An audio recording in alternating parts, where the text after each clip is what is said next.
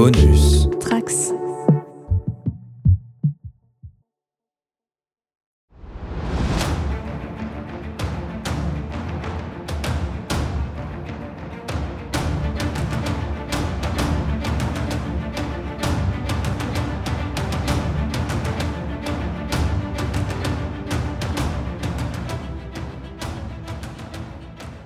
L'avez compris désormais, les augustes figures qui ont gagné leur place dans cet édifice ne sont pas toutes dignes de louanges.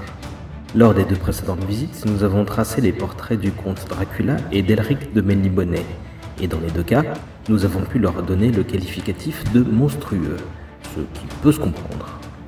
Mais nous avons aussi tenté d'explorer leur côté lumineux. Cette fois, une telle chose s'annonce difficile car Cthulhu s'est imposé comme l'un des monstres les plus fascinants de la culture populaire. Mais là aussi, le terme monstre paraît bien fade pour décrire le grand rêveur.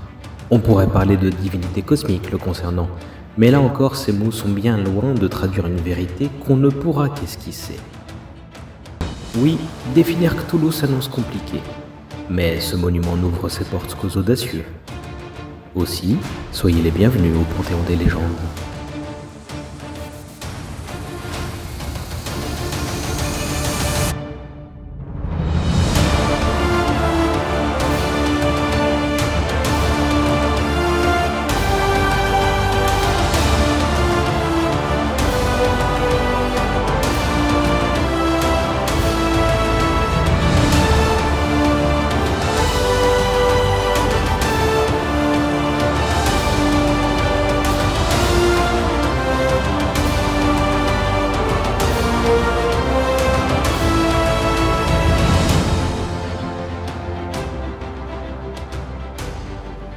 Bonjour à toutes et à tous et bienvenue dans ce troisième numéro.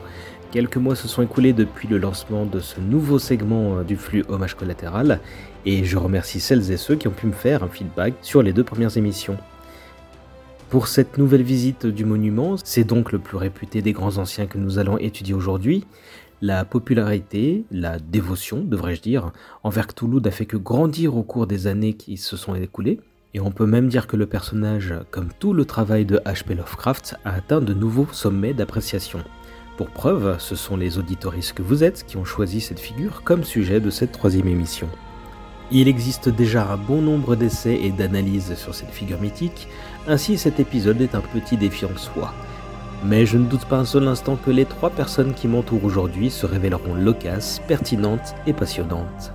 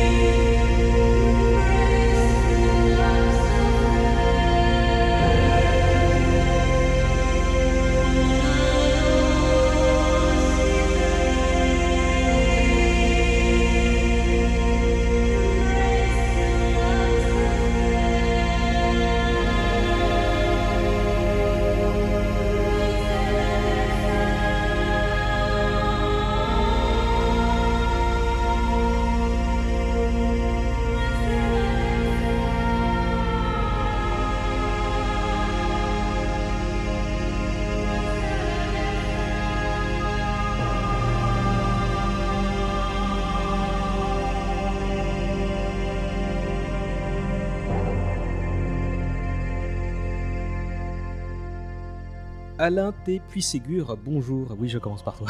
Ah, bonjour. tu es à l'origine de beaucoup de choses, ma foi, en rapport euh, direct avec les mondes de l'imaginaire. Côté littérature, tu as écrit aussi bien des romans que des ouvrages entre fiction et non-fiction. Euh, le dernier en date euh, se situe dans l'univers de The Witcher. C'est le manuel du sorceleur illustré par Mathilde Marlowe et publié chez Brajlon.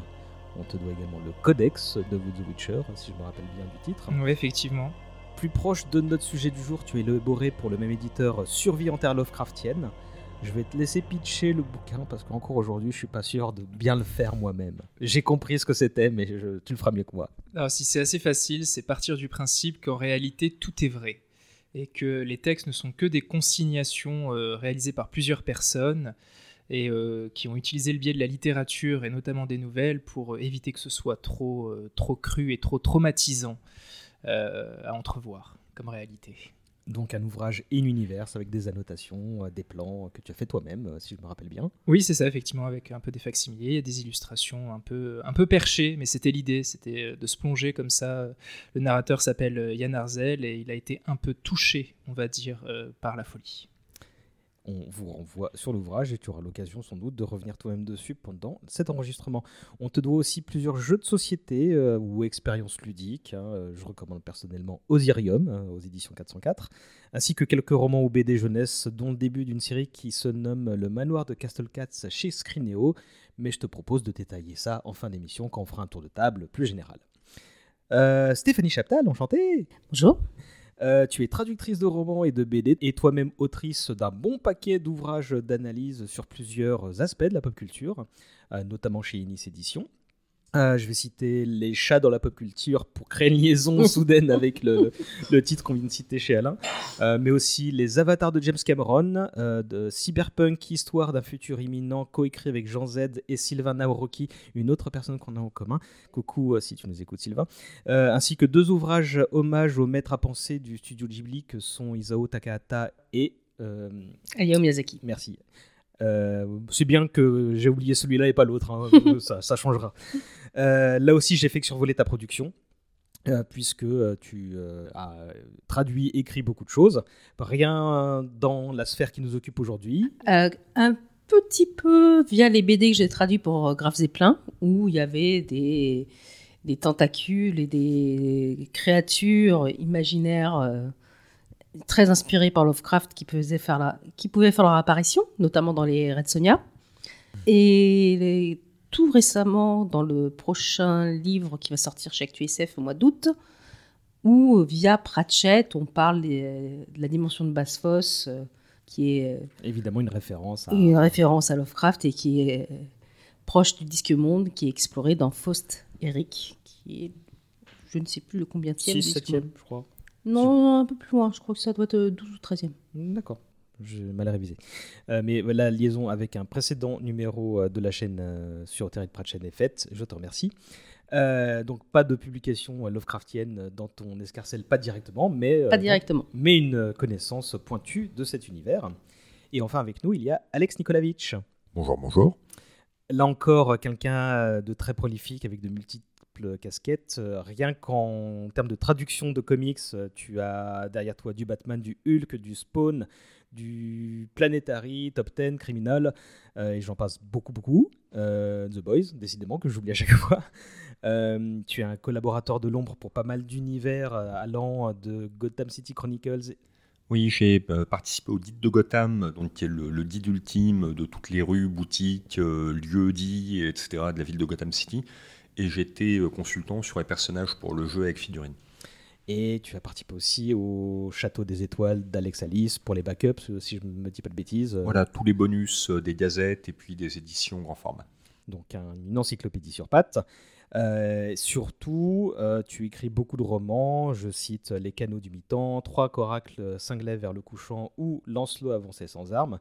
Ces trois-là sont diffusés au mouton électrique. Mais tu as aussi écrit des ouvrages à la thématique Lovecraftienne. Celui qui écrivait dans les ténèbres aux éditions 21G et chez Léa, Le dossier Arkham et plus récemment La Cour des Abysses, coécrit avec... Avec Camille Salomon. Voilà, je te remercie. Euh, et pour boucler la boucle, toi aussi un ouvrage chez Ennis, Les mythes de Cthulhu, euh, de Lovecraft, pardon, euh, coécrit avec plusieurs autres auteurs, dont Christophe Thiel et Romain Estorque. Mais tu me disais il y a un instant que vous étiez beaucoup plus nombreux que ça. Donc un ouvrage collectif chez Inis.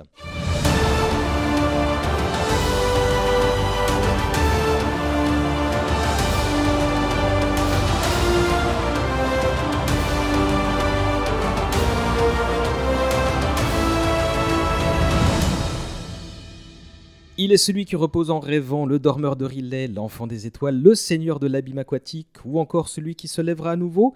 Il est le grand prêtre des grands anciens et de ses augustes semblables. Cthulhu est sans l'ombre d'un doute la figure du mythe Lovecraftien la plus connue, peut-être parce que son nom est un poil plus prononçable que les autres.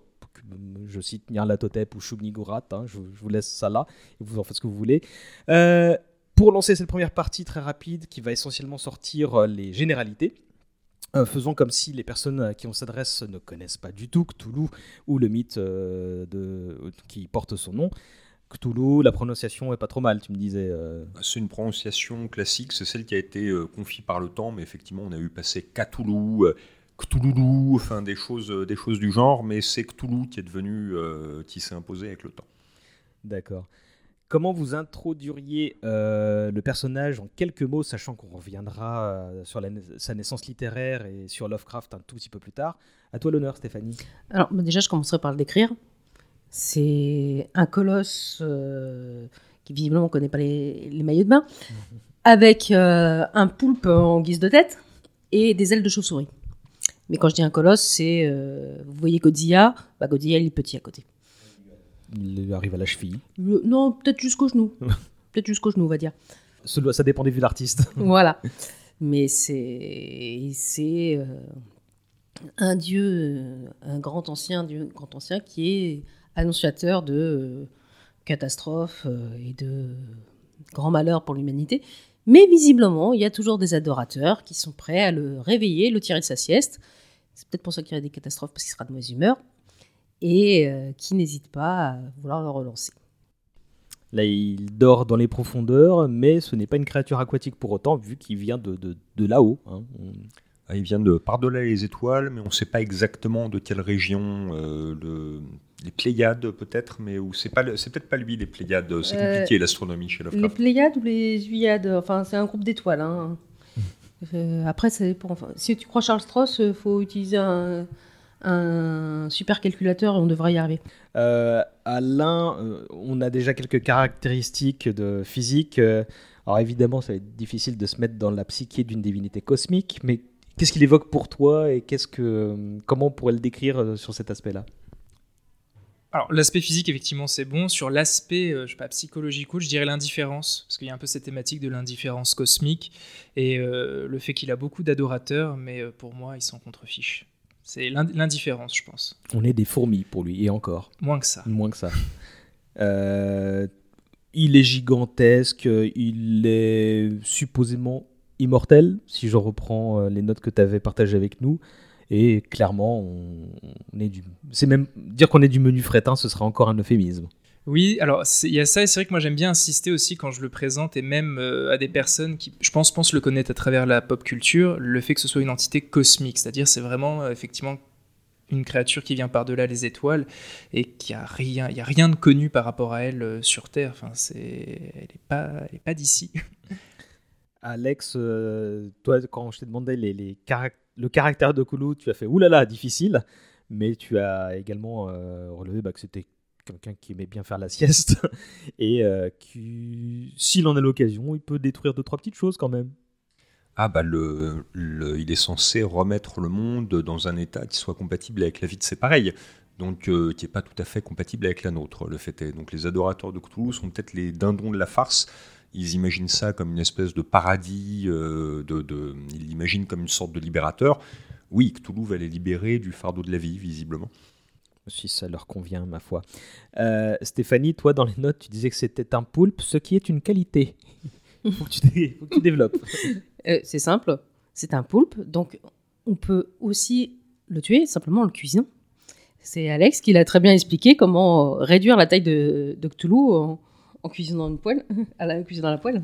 Alors, avec du vinaigre balsamique, du vinaigre de noix, euh, de l'ail, et il faut faire revenir, euh, et de l'huile d'olive, et il faut faire revenir un certain temps, et normalement, on peut diviser sa taille par 4. Si ça marche comme pour les calmars, hein. j'ai souvent eu ce problème avec des calmars, euh, des beaux calmars que tu vas acheter sur un marché, et qui devenaient tout petits dans la poêle.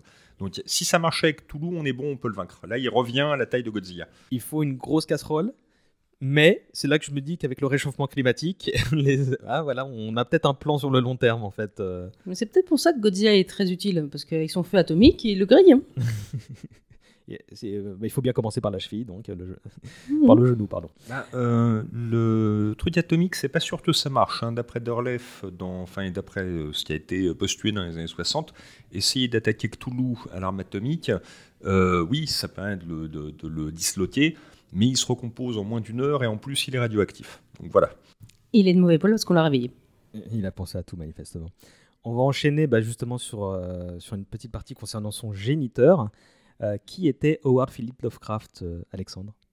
Alors, c'est un écrivain américain qui est né en 1890 et mort en 1937. Qui était un grand fan d'Edgar Poe, euh, dont il découvre la lecture à l'âge de 8 ans, et qui pendant, c'est un peu comme Hugo, euh, je serai Chateaubriand ou rien, et eh ben euh, Lovecraft au départ essaye d'être Edgar, Poe, et puis il s'émancipe petit à petit de cette, de cette tutelle, jamais totalement, mais il finit par trouver son style dans les années 1920, où il devient un auteur, au départ c'est, il est publié de façon amateur, alors ce qu'on appelle la presse amateur à l'époque est un peu l'équivalent un peu plus luxueux de nos fanzines des années 60, 70, 90.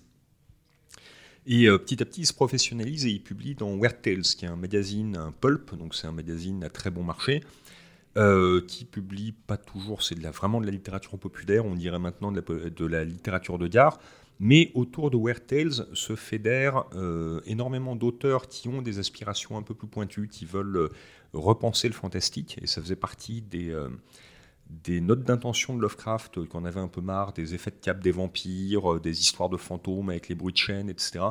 Il adorait le fantastique, mais ça, ça l'ennuyait et c'était pas ce qu'il avait envie de faire.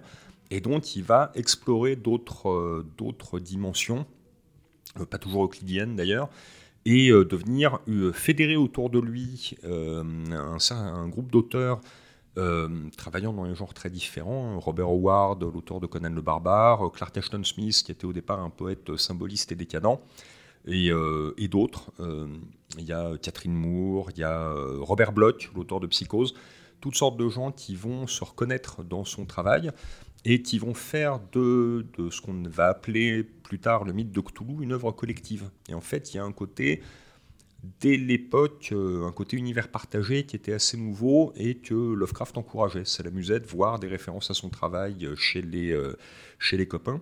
Et il disait un truc, alors on a souvent l'image pour Lovecraft d'un individu assez sinistre, alors il s'habillait un peu en croque-mort, on a quelques photos où il fait bien la gueule. Oui, c'est pas Joe la déconne. Oui, eh ben, c'était quelqu'un qui avait plus d'humour que ça, et il disait, dans une, il expliquait à ses camarades, euh, un, bon, euh, un bon conte fantastique doit être euh, préparé avec le sérieux d'un excellent canular. Et donc créer une impression de réalité pour pouvoir créer la terreur. C'était une, une de ces techniques. Et le fait que les, les camarades fassent des références à Cthulhu, à Arlier, au Necronomicon ou à Abdullah Lazred crédibilisait tout cet univers-là. C'est-à-dire sur la fin de sa vie, il commençait à recevoir des lettres un peu inquiètes de gens qui se demandaient euh, si le Necronomicon existait. Voir une lettre de l'écrivain James Blish, euh, qui sera un grand auteur de SF euh, par la suite, qui s'inquiétait d'avoir vu dans le Los Angeles Times une petite annonce de quelqu'un vendant un exemplaire défraîchi de l'édition latine du Necronomicon. Et Lovecraft lui répond en lui répond de se, de se rassurer. Il s'est dit, mais euh, excusez-moi, mais Howard, mais je croyais que c'était une blague, votre truc. Et là, il y a quelqu'un qui... Euh, et là, euh, Lovecraft lui écrit, non, c'est sans doute encore une blague du jeune Robert Bloch, qui s'amusait justement à crédibiliser l'univers de cette façon-là aussi. Je suis en train de me dire que QAnon, en ce temps-là, aurait adoré. Du, coup, tu me tends une perche sans le savoir dans mon conducteur, mais je vais mettre les pieds dans le plat de manière un peu cavalière, euh, d'autant que je m'amuse moi-même dans ce podcast à faire un peu de, méta-narration. Mais pour être clair, on est bien d'accord que tout ce qu'a écrit Lovecraft est né de son imagination et que c'est pas le dépositeur d'un culte secret ou quoi que ce soit. Alors, Lovecraft était quelqu'un qui était vraiment un matérialiste philosophique. Euh, très jeune, il se revendicatait, ça lui pose des problèmes à l'école d'ailleurs quand il explique que lui. Euh, dans les histoires de chrétiens jetés au lion, bah, il se il se verrait plutôt dans le camp des Romains. Il, était, il se voyait comme très héritier de Rome, de l'Angleterre et des gentlemen de la haute civilisation. Donc un petit peu réac. Hein. Va, enfin, il était un peu beaucoup réac. Ça l'amène même à des engueulades avec Robert Howard, qui n'était pas tout à fait sur la même ligne de ce côté-là. Alors, ils s'adoraient par ailleurs, hein, mais euh, on a des lettres, euh, des lettres enflammées entre les deux auteurs où ils s'expliquent un peu le sens de la vie, entre le gars fan des Romains et des, euh, et des Anglais, et l'autre fan des Irlandais et des Écossais, dont une des séries raconte la résistance désespérée des Pictes face à l'envahisseur romain, par exemple. Donc, ils n'étaient pas toujours d'accord entre eux. avec cette digression, je ne sais plus où j'en étais. Je te, demandais euh, si c'est que de l'imagination de Lovecraft. Oui, alors il était, euh, par contre, il était complètement, euh, s'il était très conservateur dans la vie, il était extrêmement moderne sur toute l'approche de la science. Et lui, le, le, de son vivant, on commence à prendre conscience des véritables dimensions de l'univers. On savait que l'univers était grand, mais dans les années 20, on comprend à quel point c'est grand. On commence à parler effectivement en termes de milliards d'années-lumière. Et euh, lui, c'est pas quelque chose, il n'est pas, dans le il est pas tout à fait dans le vertige pascalien, dans euh, euh, le, silence, le silence éternel des espaces infinis qui m'effraie. lui, c'est quelque chose qui le conforte dans son idée que nous ne sommes rien. Et donc, il n'y a pas plus à s'inquiéter que ça, que puisqu'il n'y a que ça, vivons le plus dignement possible, donc avec toujours cette espèce de posture du gentleman, mais il était absolument athée, et il a d'ailleurs travaillé, mais ça ne, s'est jamais concrétisé complètement du fait de la mort de son associé, là-dessus avec Harry Houdini, le célèbre roi de l'évasion et, illusionniste, qui passait sa vie à débunker les charlatans. C'est-à-dire que euh, Houdini, il pouvait faire des tours incroyables sur scène, il disait, euh, voilà, il y a toujours un truc. Et euh, à la je vous encourage à essayer de trouver le truc. Et euh, il, ne détestait rien tant que les, euh, les qui se disaient dépositaires de secrets, etc. Et il a démonté la carrière d'un certain nombre d'entre eux en montrant les trucs, les astuces, les tricheries. Et, pas mal de euh, spirit aussi. Pardon? Et pas mal de spirit. Donc Houdini avait travaillé avec Lovecraft au début des années 20 euh, Lovecraft avait fait le nègre pour une histoire, euh, euh, une aventure de Houdini paumé sous les pyramides, dans les catacombes, où il y a un culte abominable, etc. Ça avait beaucoup fait rire. Enfin, ce que, ce que Lovecraft avait fait du, de l'espèce de résumé qu'avait proposé Houdini, il avait fait beaucoup rire. Ils s'étaient rencontrés, appréciés, et donc, comme Lovecraft était vraiment au fait de la notamment en astronomie, qui était quelque chose qu'il passionnait, il s'y connaissait très très bien.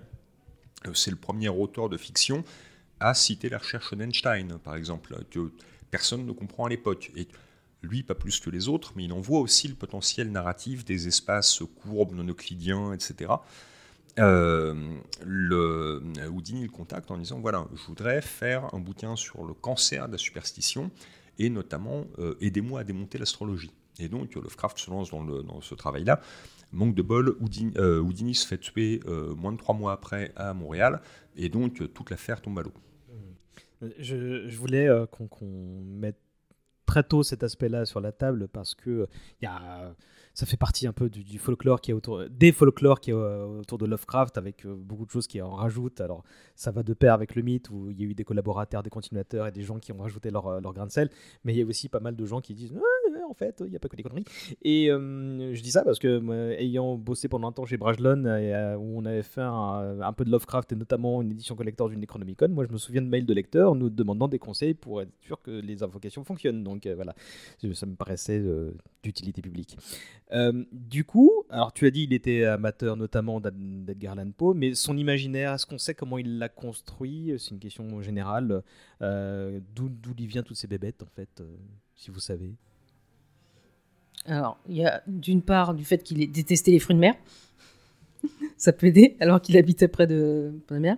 D'autre part, même s'il avait beaucoup d'amis et de connaissances littéraires, c'était quand même un reclus ah, c'est plus compliqué. Oui, c'est plus compliqué. Je laisserai discuter ça. Mais effectivement, c'était quand même. Et euh, bah, là où il a vécu, euh, la Nouvelle-Angleterre, euh, de la déliquescence, des collines sur lesquelles il n'y a pas grand-chose et autres, ah, il n'a pas été cherché très loin. Mais.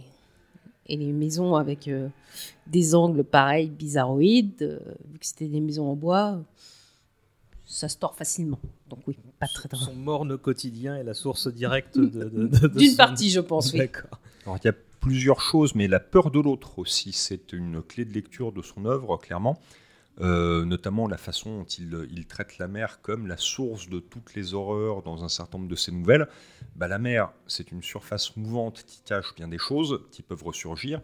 C'est aussi l'accès aux mondes exotiques d'Afrique, d'Océanie, etc d'où proviennent des cultes euh, païens, des, euh, des métissages bizarres. Et euh, là, on peut crever l'abcès tout de suite, c'était quelqu'un d'épouvantablement raciste.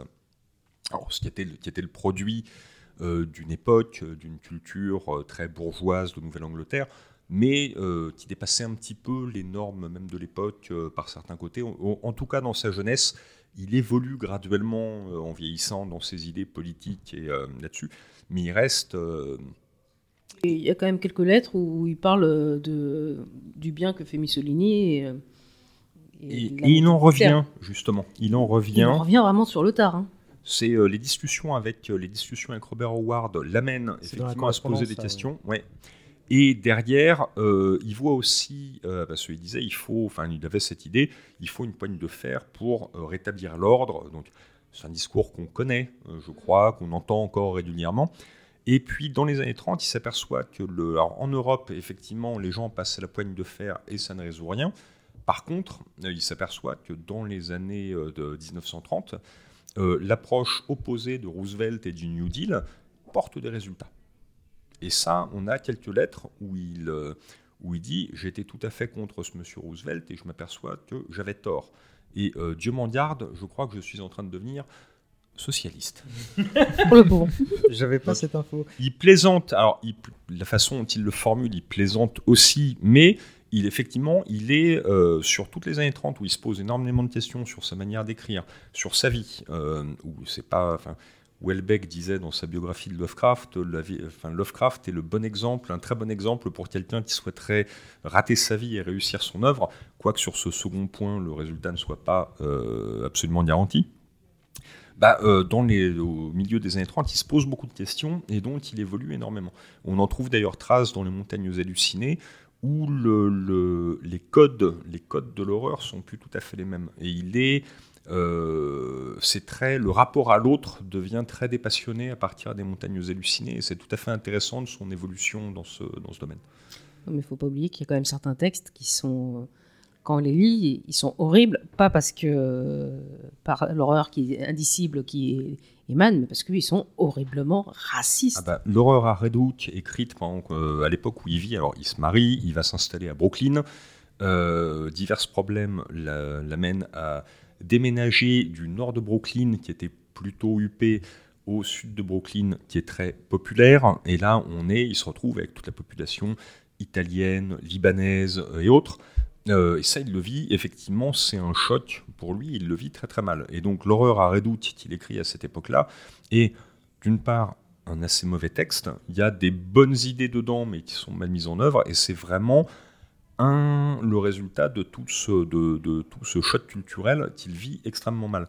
Et c'est intéressant de voir que euh, tout début 1926, au moment où il se sépare de sa femme, enfin peu après euh, sa séparation avec sa femme, il décide de rentrer chez lui à Providence, donc qui est une ville beaucoup plus provinciale, beaucoup plus calme et beaucoup plus bourgeoise, et que d'un coup, euh, c'est une telle libération pour lui qu'en un an et demi, il va être d'une productivité hallucinante et écrire certains de ses meilleurs textes. La couleur tombée du ciel, L'appel d'Octoulou, dont on va parler extensivement, je pense, euh, l'affaire Charles Dexter Ward, l'histoire du Necronomicon.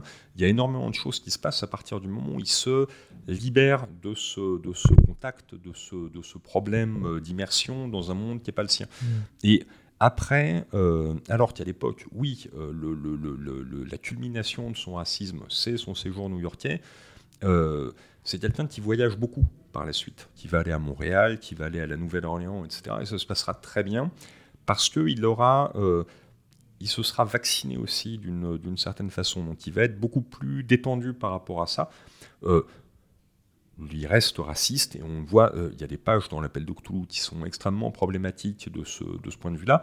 Et plus on avance dans le temps, plus c'est des choses qui disparaissent quand même globalement de son œuvre, alors que c'était dans, dans les textes du tout début des années 20, je- euh, il y a des choses de toute façon, euh, les notes sur la famille de feu Arthur Jemin ou ce genre de choses, c'est le sous-texte raciste, il est clair et net. Dans le cauchemar d'Innsmouth au début des années 30, il y a toujours, le, racisme peut rester une clé de lecture du texte, où on est quand même dans la dégénérescence liée à des accouplements avec des créatures d'outre-mer, mais c'est traité, c'est sublimé, euh, c'est traité d'une autre, d'une autre façon, et le, ce- c'est beaucoup moins apparent. On sent qu'il y a une évolution aussi dans la manière de l'exprimer, et Mhm. qu'avec l'âge, il se calme un petit peu. Il aurait vécu jusqu'à aujourd'hui, il aurait fini par voter NUPES. Donc si j'en crois ton. ton- C'est la thèse de Roland Wagner qui a écrit un bouquin où euh, Lovecraft survit à son cancer de 1937 et effectivement devient un auteur turbo-gauchiste euh, jusqu'aux années 60, date de sa mort euh, finale. Et elle C'est est une une très drôle. une. Euh, dernière question sur Lovecraft avant de revenir à notre sujet principal. Et là, c'est une vraie question de profane parce que je ne suis pas un gros connaisseur, moi, de, Lovecraft. Je le connais très bien en surface, sans vouloir faire de mauvais jeu, de mots. Euh, est-ce que, euh, en dehors des récits Love, du mythe de Cthulhu, est-ce qu'il a fait d'autres choses ou est-ce que l'intégralité de son œuvre repose dans, dans ce mythe-là? Alors, c'est très compliqué, mais il y a plusieurs époques, en fait. Euh, au, début de, au début de sa carrière littéraire, il écrit beaucoup de fantaisie, en fait, des choses qui ne sont pas forcément horrifiques, enfin, qui peuvent avoir des, des, aspects un peu inquiétants, euh, comme les chats d'Ultar. Enfin, il y a tout un, ce qu'on appelle maintenant le cycle des rêves, qui est plutôt de la fantaisie onirique, euh, qui est né un peu de sa découverte de Lord Dunsany, un auteur irlandais très qui est sur une espèce de mythologie, mais très poétique. il va aller dans cette direction-là pendant quelques années, avant de revenir à des choses plus, euh, plus horribles. Après, il y a ce, qu'on a, ce que lui appelait son cycle d'Arkham, qui est vraiment des choses, euh, tu en parlais tout à l'heure, très rurales, où il parlait de ce qu'il connaissait, les petites routes vicinales du fin fond de la Nouvelle-Angleterre, les paysans qui sont cousins de père en fils depuis trop de générations et que ça a fini par laisser des traces dans le tuyau, et les, euh, les vieux cimetières indiens, enfin tout un, tout un décorum d'ailleurs qui va être celui de Stephen King, euh, qui, est, un grand fan de Lovecraft aussi, qui va reprendre cette idée de la, de la campagne de Nouvelle-Angleterre, des petites villes qui cachent de lourds secrets. Et puis après, à partir, alors ça commence un peu avant, mais ça se cristallise vraiment à partir de son retour à Providence euh, dans la deuxième moitié des années 20. Il y a le mythe de Cthulhu, où là, il introduit vraiment les entités d'outre-espace, les choses gigantesques, les, euh, les, gouffres de temps, les, euh, où il réécrit l'histoire du monde sur des dizaines et des centaines de millions d'années dans le passé comme dans le futur et où le, tout ce qu'on croit savoir de l'existence n'est qu'un mensonge, ce côté extrêmement cosmique, vraiment, euh, ça, ça, vient vraiment dans son œuvre à partir du retour, euh, du retour de New York. Et son côté science-fiction aussi. Je pense notamment à, la nouvelle où les créatures venues des étoiles transfèrent euh, le cerveau des gens dans des espèces de boîtes. Celui qui chuchotait dans les ténèbres, oui, ça c'est début des années 30 aussi. Merci. On, on va arrêter pendant un temps de la jouer encyclopédique pour euh, ouvrir une séquence plus personnelle. En fait, je vais demander à chacun de raconter sa rencontre avec Toulouse et Lovecraft par extension.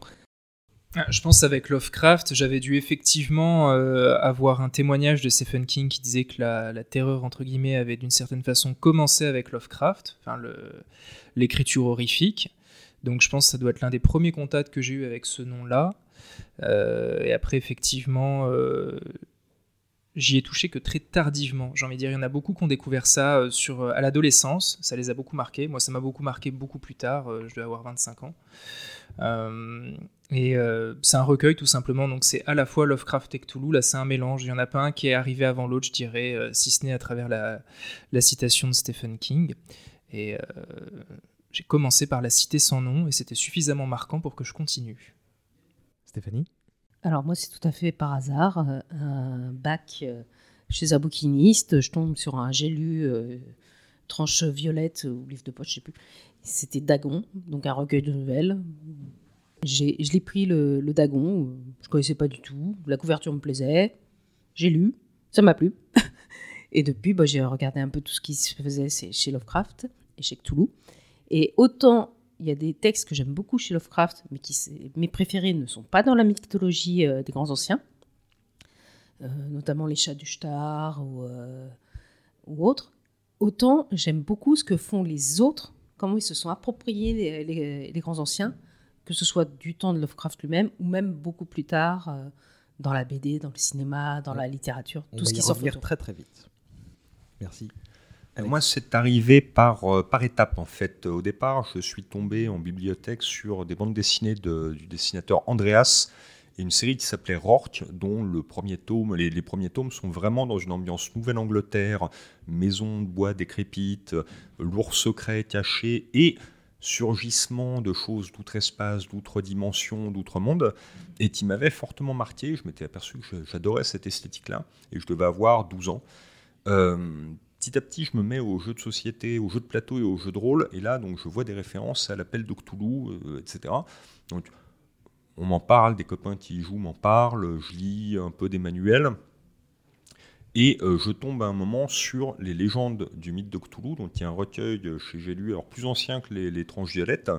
Euh, il y avait une très chouette couverture de Tiborg Cernius avec une espèce de poulpe euh, vaseux très étrange. Et là, on est effectivement dans une compilation avec Lovecraft et ses auteurs, globalement, c'est quasiment tous de ses contemporains, écrivant autour du mythe. Donc il y a tous les noms qu'on a déjà cités, Robert Howard, Robert Bloch, etc. Euh, et là, euh, je dois avoir 16-17 ans, et là, je passe une nuit blanche. J'étais un peu, un peu flippette euh, à l'époque, et là, le, le bouquin me traumatise. C'est-à-dire que là, je dors, je n'endors pas. Le lendemain, je vais en cours, je suis dans un, zombifié. Enfin, c'était donc le côté de perdre des points de san. Ceux qui connaissent bien les amateurs du jeu de rôle, l'appel de Cthulhu. Là, j'étais, j'étais en plein dedans.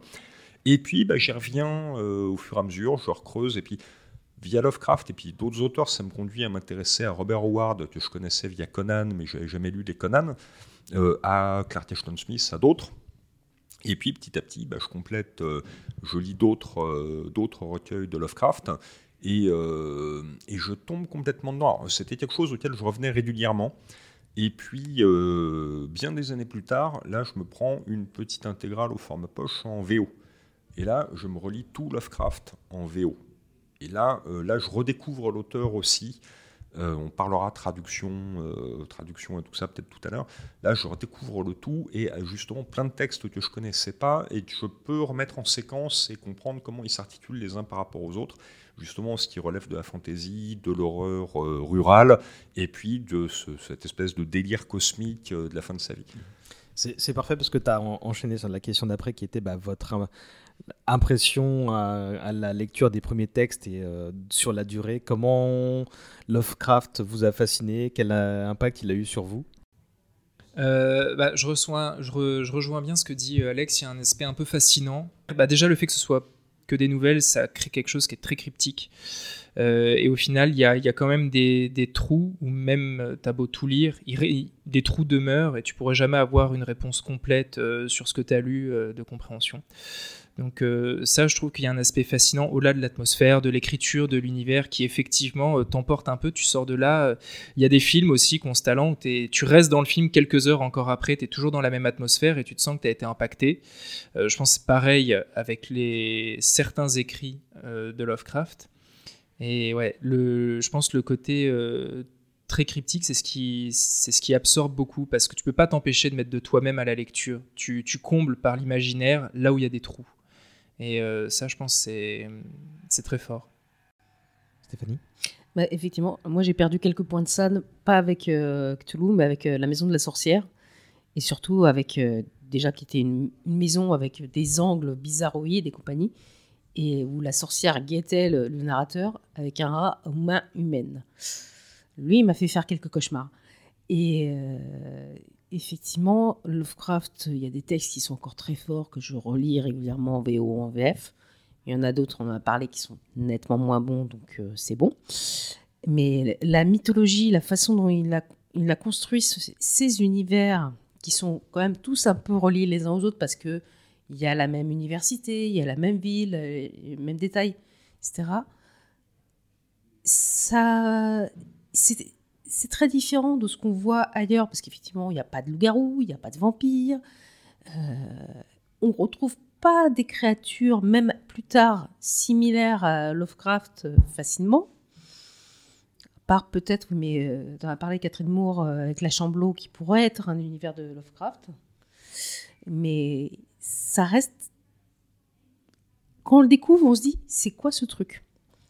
On découvre maintenant, euh, on voit beaucoup d'horreurs indicibles, de... Il décrit pas en fait. Donc c'est ce que disait Alain, on, est forcé de faire fonctionner son imagination pour se dire c'est quoi ce truc, comment ça peut être, à quoi ça ressemble? Il décrit très peu de choses. Il y a guère que Cthulhu qui décrit. Et Dagon. Il y a l'exemple type de ça, c'est la couleur tombée du ciel, où en fait, il nous décrit une couleur qui n'est pas de ce monde et qu'on ne peut pas décrire en mots. Et donc il y a un délire verbal pour faire ressentir cette, enfin, ce, côté indescriptible. Et Lovecraft est quelqu'un qui triche. Il va nous dire oui, c'était une créature indescriptible, et puis il va nous donner quand même trois paragraphes pour donner la texture de sa peau, le côté luisant, poisseux, les odeurs, etc. Ce qui fait que, mine de rien, il arrive de façon très synesthésique, euh, très synesthésique à nous faire ressentir énormément de choses. Et parfois, par contre, euh, il est capable de décrire de façon... Euh, l'autopsie, la scène de l'autopsie des aliens dans les montagnes hallucinées, c'est déjà du X-Files, c'est déjà... Enfin d'ailleurs, Carpenter, dans The Thing, il pense, euh, enfin, a lu ça, il adore, il, y rend hommage. Il y a une scène d'autopsie qui est décrite avec une méticulosité. Enfin, c'est du, euh, c'est le docteur Scully examinant un alien. Euh, mais la, couleur tombée du ciel, on est exactement là-dedans, dans un truc qu'il pose comme indescriptible et dont il va arriver à nous faire ressentir par par un style, un style très particulier, parce que comme il était souvent les gens s'attaquent à Lovecraft, ils se disent ouais c'est quand même très vieux jeu dans l'écriture, c'est très désuet. Euh, il faut se rendre compte euh, que euh, c'est déjà le cas à l'époque de son vivant. Il écrit comme Edgar Poe, il essaie d'écrire comme Edgar Poe, comme Nathaniel Hawthorne, qui était le grand auteur de, de Nouvelle-Angleterre, c'était La Maison aux Sept Pignons et La Lettre écarlate. Euh, auquel la servante écarlate rend hommage, euh, le titre français de la servante écarlate rend hommage, et qui décrit l'Angleterre puritaine, euh, la nouvelle Angleterre puritaine de la fondation des, États-Unis. Et donc il y a ce, ce côté-là, il, est, il adore ça. Alors il en sort aussi sur la fin de carrière, dans Les montagnes hallucinées, dans l'abîme du temps, etc. Mais sur toute sa période du cycle d'Arkham, par exemple, il est en plein dedans. Et il adore euh, jouer avec des mots extrêmement euh, désuets. Alors traduire Lovecraft, je l'ai fait un petit peu, c'est une tannée, parce que le truc, le, il s'ingéniait à justement utiliser des tournures qui étaient déjà désuètes depuis 60-70 ans de son vivant. Donc euh, aller trouver ça dans le, dans le ou dans le Collins, bon, ou dans, le Robert et Collins, c'est pas gagné du tout. Je pense que c'est pour ça que moi j'ai jamais je suis jamais rentré dedans en fait. De ce que j'aime de Lovecraft, c'est ce que je vois, enfin les interprétations graphiques, que le texte en fait qui m'a jamais euh, capté et c'était pas faute de, de m'y mettre à plusieurs fois en fait. Il m'a fallu souvent un support visuel pour rentrer en fait. Les Gutanabe, c'est très fort. Pardon? Les Gutanabe par exemple? Notamment euh, le, le Baranger récemment, euh, qui, qui, tout ça est très académique, ne, ne, ne, ne, te surprend pas, mais te permet de faciliter une immersion en ce qui me concerne quoi. Donc oui, vous, vous allez sans doute me lancer des cacahuètes, hein, mais, non. mais c'est comme ça. Lovecraft, c'est vraiment un goût, enfin, c'est un goût particulier. Donc, c'est, on adhère euh, à ce, à ce délire verbal, mais il y a une vraie, enfin, il y a des vrais tours de force littéraires dans Lovecraft. L'appel de Cthulhu, c'est un texte qui a d'une complexité énorme en termes littéraires, puisque c'est des récits enchâssés dans des récits. Le type euh, épluche des papiers, dedans il y a des témoignages qui renvoient à l'histoire de quelqu'un d'autre, etc. Et donc on est dans une espèce de réduction ad infinitum de, l'histoire où euh, on ne sait pas où ça s'arrête en fait, et on ne sait pas qui est fiable parmi les narrateurs. Il y a tous toutes ces choses-là qui sont absolument passionnantes. Et moi, quand j'écris en quand, euh, quand j'écris autour de Lovecraft euh, dans, mes romans, ce qui va m'intéresser, c'est pas forcément le gros tentacule, c'est justement ce jeu-là de, d'évocation avec euh, parfois pas grand-chose, arriver à faire passer un malaise, ou justement jouer sur la forme Bon, je vois Stéphanie morte de rire parce que oui, dans le dossier Arkham, je m'amuse, je fais beaucoup de mariole aussi, mais je passe effectivement d'un, euh, rapport de police à un extrait de thèse, euh, au journal intime d'un personnage, ou à une nouvelle à l'eau de rose, ou des publicités. donc je te, je te comprends bien, j'ai tout intérêt à lire Les Montagnes hallucinées pour me, pour me remettre dans du Lovecraft. Quoi.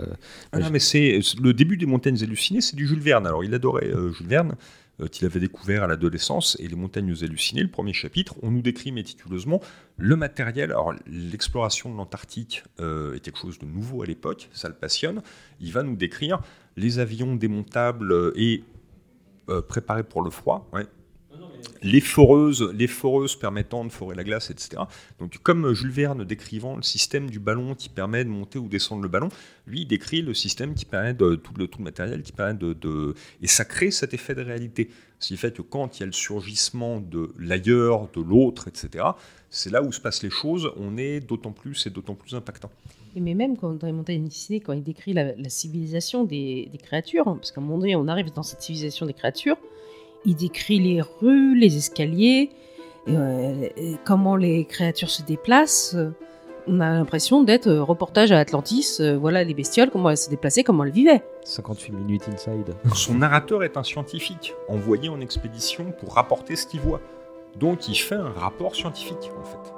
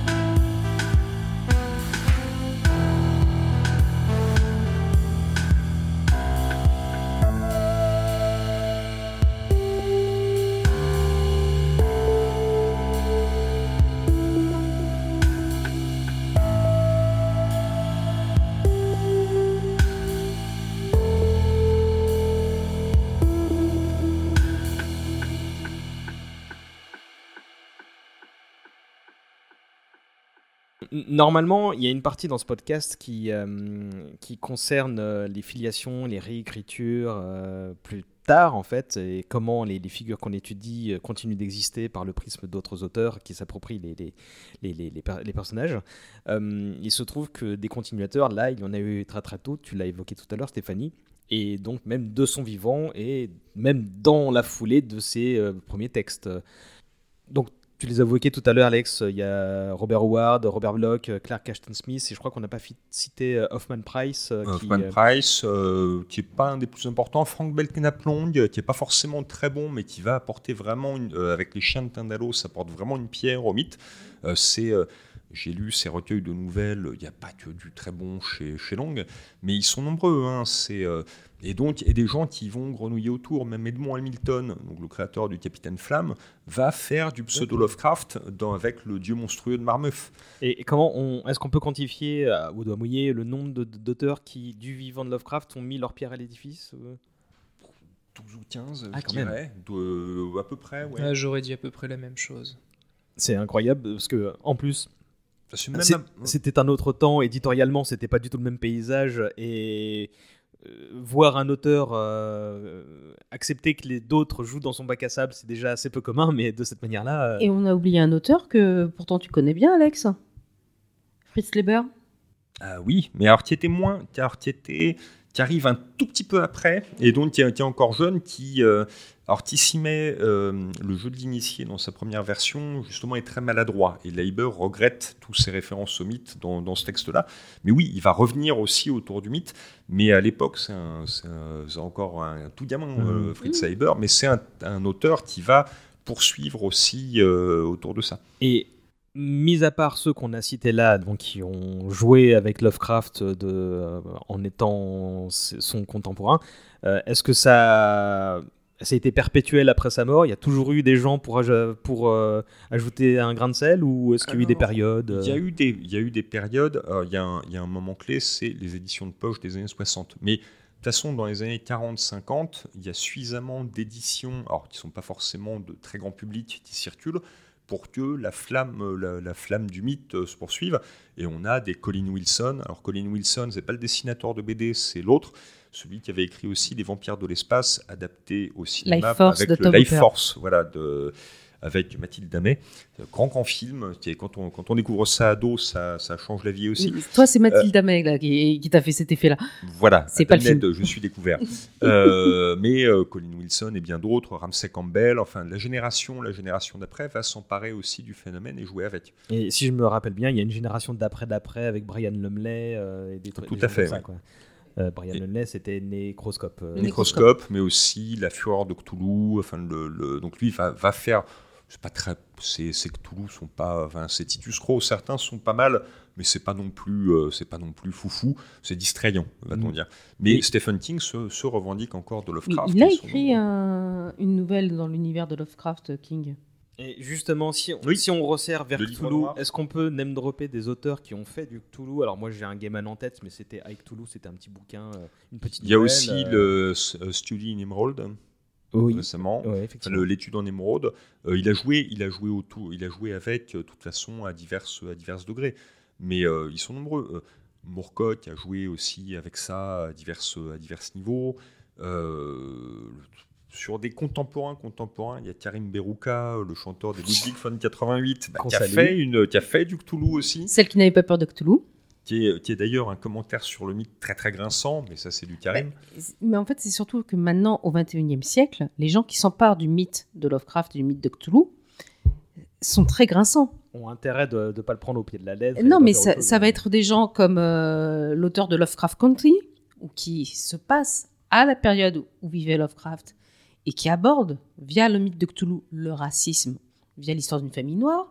Ça va être la balade de, de Black Tom, qui est écrit par un auteur noir, qui se, réin- qui se réinvestit dans euh, Lovecraft. Ça va être la façon dont le film La couleur tombée du ciel a été réalisé avec euh, Nicolas Cage. Bon, d'accord, c'est un excellent nanar, mais où le personnage qui s'appelle Howard, euh, je sais plus, Howard Phillips est joué par un noir. Et La couleur tombée du ciel est un superbe rose fuchsia. Euh, plus récemment, euh, Et il y a aussi Gilbert, euh, Gilberto Villarroel. Villarroel. Qui fait carrément une saga en 5 volumes. euh. Elle, se- elle, devrait en, elle devrait en faire six volumes, si je me souviens bien. Oh là là, mais il faut qu'il s'arrête.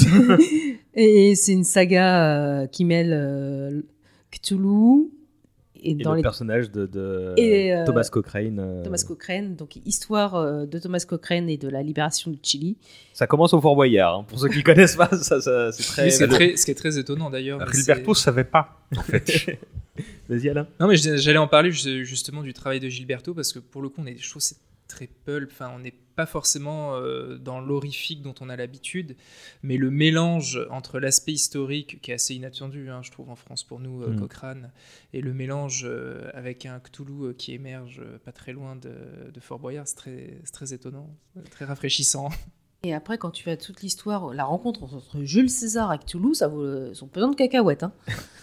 Oui, parce qu'il y a toute une chronologie que Gilberto a mise en place. euh, Et accessoirement, Gilberto avait aussi réalisé un film qui est visible euh, effectivement. sur Lovecraft. Tu fais bien sur le dire. Euh, pour, pour info, euh, ça c'est aux Forges de Fulquin en grand format et chez Pocket en poche. Euh, J'ai James Lovegrove avec justement bah, des Sherlock Holmeseries euh, qu'il a fait récemment, le dossier vert ou le dossier Oui, sais plus quoi. euh, Je- le je- dossier vert. Le dossier rouge, c'est les Dracula. Oh, ouais. Il y a Loïs, euh, je sais plus comment elle s'appelle, qui en a écrit aussi. Sherlock Holmes contre Cthulhu. Il y a beaucoup de gens qui ont décidé de, mélanger Sherlock Holmes et Cthulhu, euh, Cthulhu contre Dracula, machin. Chez a- Soleil, il y, a une, il y a une quinzaine d'années, ils en avaient fait aussi euh, Sherlock Holmes et le Necronomicon. Et Jean-Marc Lenné et euh, Bojan Vukic avaient fait eux, Grands Anciens, où on avait le capitaine Akab contre un kraken qui était Cthulhu, en fait. Et euh, moi, juste, je voudrais préciser, parce que ça a été commencé par Brajlon et ça n'a jamais été terminé, euh, la série du Bureau des atrocités de Charles Strauss, qui est, en anglais, euh, où il imagine que les mathématiques et l'informatique sont une forme de magie, et plus on les utilise, plus ça crée des trous dans les dimensions, et plus ça permet aux grands anciens de revenir. Donc euh, là, à l'heure actuelle, dans les romans qu'il il explique, le Premier ministre britannique, c'est Nyarlathotep, et Cthulhu a essayé de revenir, de prendre le contrôle des États-Unis via la perruque de l'ancien président des États-Unis de l'époque, qui était un certain Donald Trump. Euh, J'avais aussi noté le testament d'Eric Zahn de Brian Stableford, mais là pour le coup je je connais pas plus que ça.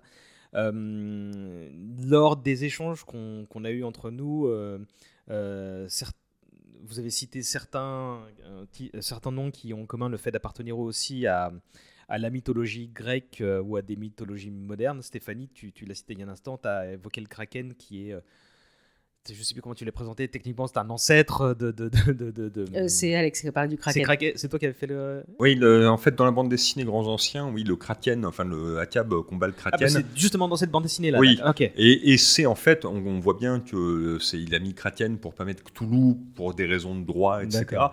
Mais c'est Cthulhu, hein, il n'y a, pas de- y a pas à tortiller. C'est dans quel jeu vidéo que Zeus se bat contre Cthulhu, justement? Smite. Mais qui mélange pour le coup euh, beaucoup- plusieurs euh, religions, je sais pas, mais en tout cas plusieurs euh, panthéons religieux. Tu as du chinois, tu as du, euh, du aztèque, il me semble, du grec. Donc effectivement, Cthulhu est apparu. Ce que faisait Lovecraft La aussi. hein, était euh. Dagon, c'est un dieu phénicien. euh, le Nodens, qui a, qui a été intégré au mythe, mais au départ est un dieu celtique. Euh, Il y a des références à Huitzilopochtli dans, euh, dans certains textes, alors qu'il y a des textes coécrits, mais euh, dans le bourreau électrique avec Adolfo de, de Castro, il y a Huitzilopochtli et les divinités aztèques qui sont mises en, en, sur un pied d'égalité avec Cthulhu et les autres. Donc il y a, il y a de toute façon des porosités à ce niveau-là, y compris chez Lovecraft lui-même. Tu, tu dis qu'il s'appelait comment le jeu vidéo? Smite. D'accord, je connais pas. Moi, je sais que j'avais j'ai toujours un t-shirt où on voit Kratos euh, affronter un Cthulhu géant et ça a toujours été une envie, bon, qu'on verra sans doute jamais. Mais euh, dans, dans les autres suggestions que vous avez fait, Alex, tu avais aussi euh, bah, t'as fait une passerelle avec les, les comics Marvel, toi. euh.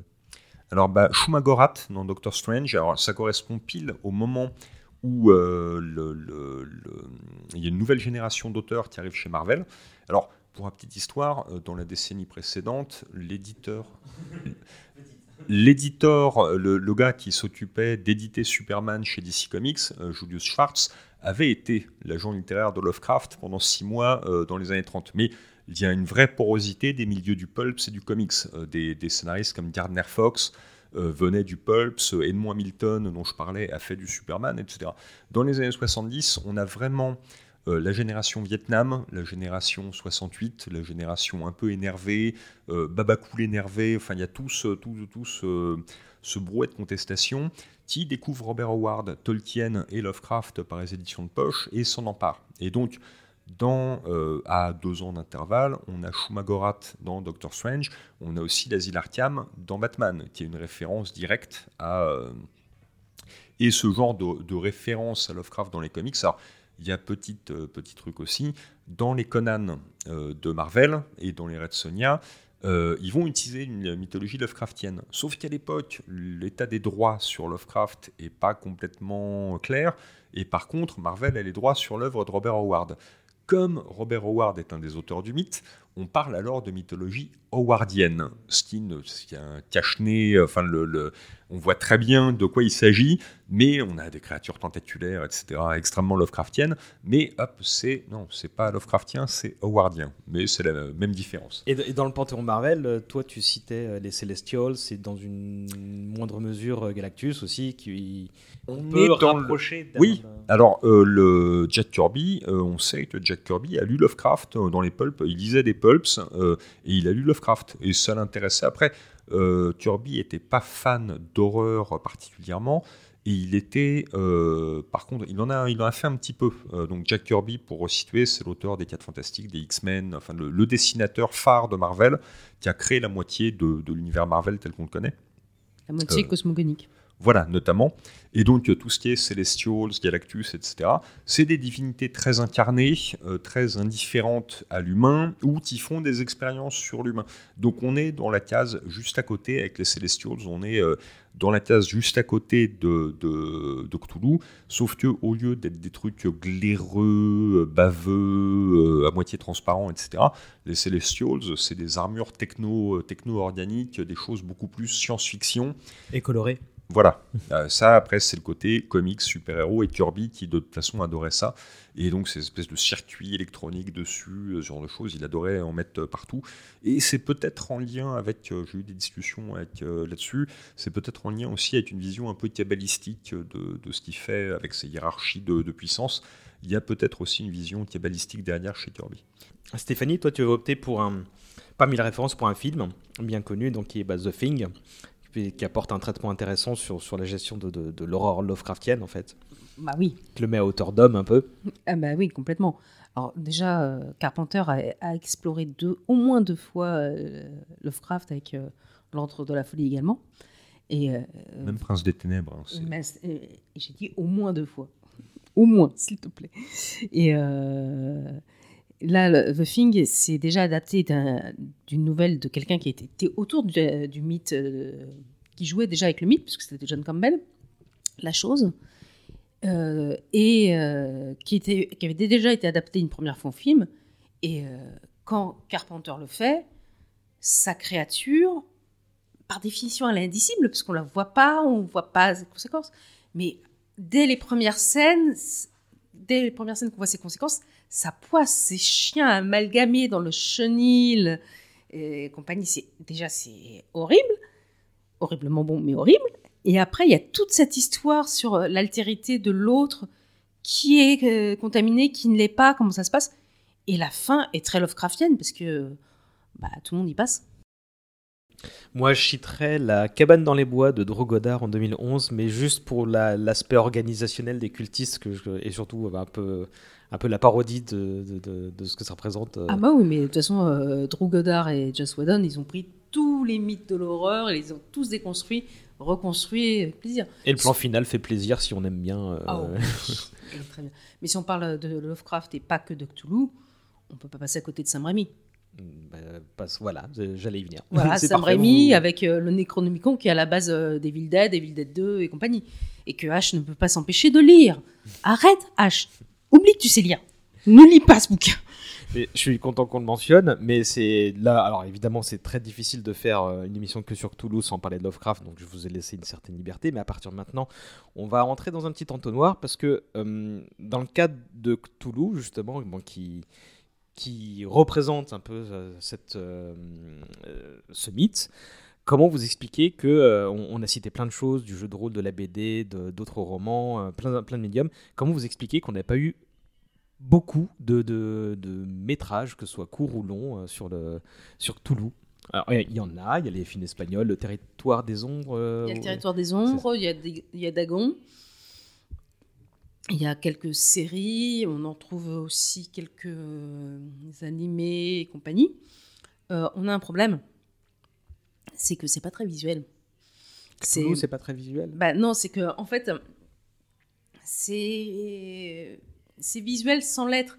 Et euh, si on montre Cthulhu, on perd l'aspect j'ai peur parce que c'est une créature qu'on maîtrise pas. Hmm. Donc il faut le jour où on, ad- on adaptera les euh, Cochrane contre Cthulhu de Gilberto en visuellement, ça sera magnifique parce qu'il y a de l'action, il y a du combat et compagnie. Mais toute l'action, même quand il l'a décrit, quand euh, les troupes de Cthulhu attaquent Fort Boyard, ça se passe de nuit sous la pluie.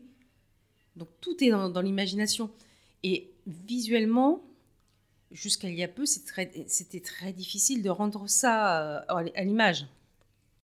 Vous vous rappelez l'étoile de mer géante dans The Suicide Squad? Bah, C'est un peu le risque. C'est vrai. Ouais.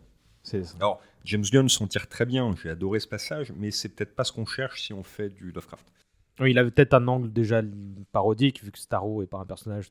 bah, on peut difficilement le prendre autrement que pour un élément parodique. euh, donc euh, c'était un peu évident qu'il le traite comme ça. Mais, mais je, je peux pas m'empêcher de me dire qu'on a une créature qui, qui est fascinante graphiquement, une fois qu'on s'est mis d'accord justement sur des, euh, des attributs physiques qu'on a cités tout à l'heure. Et à part quelques films espagnols et la mention, alors même si je comprends la volonté de, de, de, de, de- faire le twist et se dire bah voilà s'il est là c'est que c'est fini donc on peut difficilement pas faire un film entier sur des trucs là sauf si un jour on fait euh, si on adapte la série euh, de, de, de- de Gilberto mais euh, j'ai l'impression qu'on prend toujours des itinéraires abysses pour faire du Lovecraft et notamment la couleur tombée du ciel euh, peut-être un jour les montagnes hallucinées si, si Del Toro arrive à Il y a une adaptation ciné de l'appel de Cthulhu faite par le, le- le HPL Historical Society qui ont fait une adaptation à la manière de l'époque. C'est-à-dire qu'ils adaptent le texte de 1926 comme un film de 1926. Donc en noir et blanc, muet, avec un monstre en pâte à modeler, mais jouant de façon expressionniste sur les cadrages, etc. Et c'est vachement bien. Faut que je retrouve ça Tu- vous connaissiez? Non, non, je connaissais pas, mais sur ce que tu disais, je rebondis. Je pense que ce qui te fait dire ça, c'est peut-être aussi le. T'as dit que t'avais apprécié, je pense, parce que c'était une approche visuelle, le travail de Baranger. Parce que, sauf erreur de ma part, Baranger, c'est quelqu'un qui a beaucoup travaillé dans le cinéma et qui justement a fait son travail, c'est de faire des propositions visuelles d'inspiration. Et c'est vrai que en voyant son travail sur Lovecraft et notamment sur l'appel de mais il en a fait d'autres depuis, on se dit ça peut être possible. Alors scénaristiquement, il y aurait du travail. C'est peut-être aussi pour ça que c'est les montagnes hallucinées qui avaient été euh, choisies par Del Toro parce que on a un peu comme dans The Thing cette menace qui rôde et pas simplement une menace qui va émerger et qui est là et c'est fini.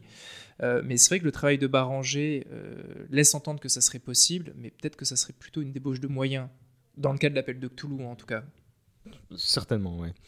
On... Tu l'avais évoqué, Alex, tout à l'heure le jeu de rôle, l'appel de Cthulhu, euh, je vais vous dire quelque chose, je sais pas, c'est un ressenti, euh, euh, parce que ça coïncide au moment où je me suis un peu réintéressé à Lovecraft, avant qu'il y ait un nouveau comment dire, boom de l'intérêt qui coïncide avec la reprise de licence chez Sans Détour, etc. Mais j'ai l'impression que pendant longtemps, dans les années 80-90, c'est le jeu de rôle qui a permis à cet univers-là de, subsister de manière sous-jacente. En partie, oui. C'est-à-dire que ça a amené, euh, ça a amené euh, Lovecraft à toute une nouvelle génération. Parce que c'est vrai que les bouquins que j'ai lus et tout avaient quelque chose d'un peu poussiéreux aussi. Enfin, le... Là, d'un coup, ça remet, en... ça remet sur le devant de la scène pour toute mm. une nouvelle génération, comme les éditions de poche l'avaient fait pour la génération des années 60.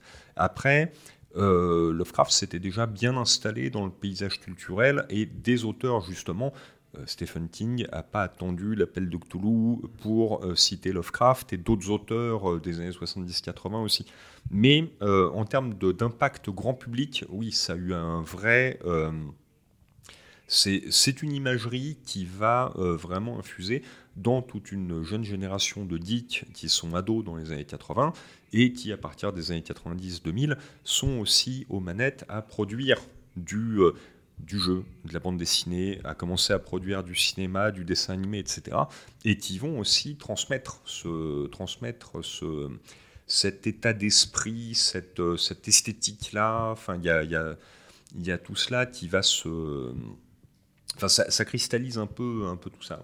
Il ne faut pas oublier aussi une chose, l'émergence d'Internet et des mèmes, ou qui va faire de Cthulhu une icône de la pop culture comme on voit régulièrement à chaque élection, vote mm. Cthulhu, euh, les, petites euh, figurines Hello Cthulhu, euh, mm. qui mélangent Hello Kitty et Cthulhu. Y a le générique de Rick et Morty. Voilà. le triple épisode de South Park où, où Cthulhu a un rôle premier. Ça, ça, rejoint un peu ce qu'on disait tout à l'heure. En fait, on a eu des périodes de continuateurs, de plusieurs générations mais qui était toujours sur le même médium, entre guillemets. Et c'est vrai que 90-2000, alors il y avait le jeu de rôle un peu avant, mais on commence à avoir une explosion dans les médiums, on se retrouve partout, dans la musique, dans les jeux vidéo, dans les jeux en ligne. Parce que c'est pareil, on peut évoquer Warcraft qui a beaucoup utilisé euh, les dieux très anciens euh, pour toute une, euh, une partie de, de son histoire. Donc c'est vrai qu'on a eu une explosion aussi à travers de, de, nombreux médiums qui, je pense, ont rendu ça plus accessible que simplement à travers le texte, que ce soit celui de Lovecraft ou des continuateurs ou même euh, Simus euh, Metroid, avec des créatures des années 80, avec des créatures euh, tentaculaires, très proches de Cthulhu. Ouais, les Metroids, effectivement. Je, me rends compte que j'ai complètement occulté l'aspect musical de, de qu'on pouvait citer. Bon, il y a eu beaucoup de métal sur, sur la question. Hein. Je, pense qu'un un Call of Cthulhu, justement, par. Bah, C'était Metallica. Metallica, ouais. Donc on laissera les gens faire leurs euh, recherches. Là, plein d'autres, euh, et plein d'autres. De toute façon, ça fait partie des références.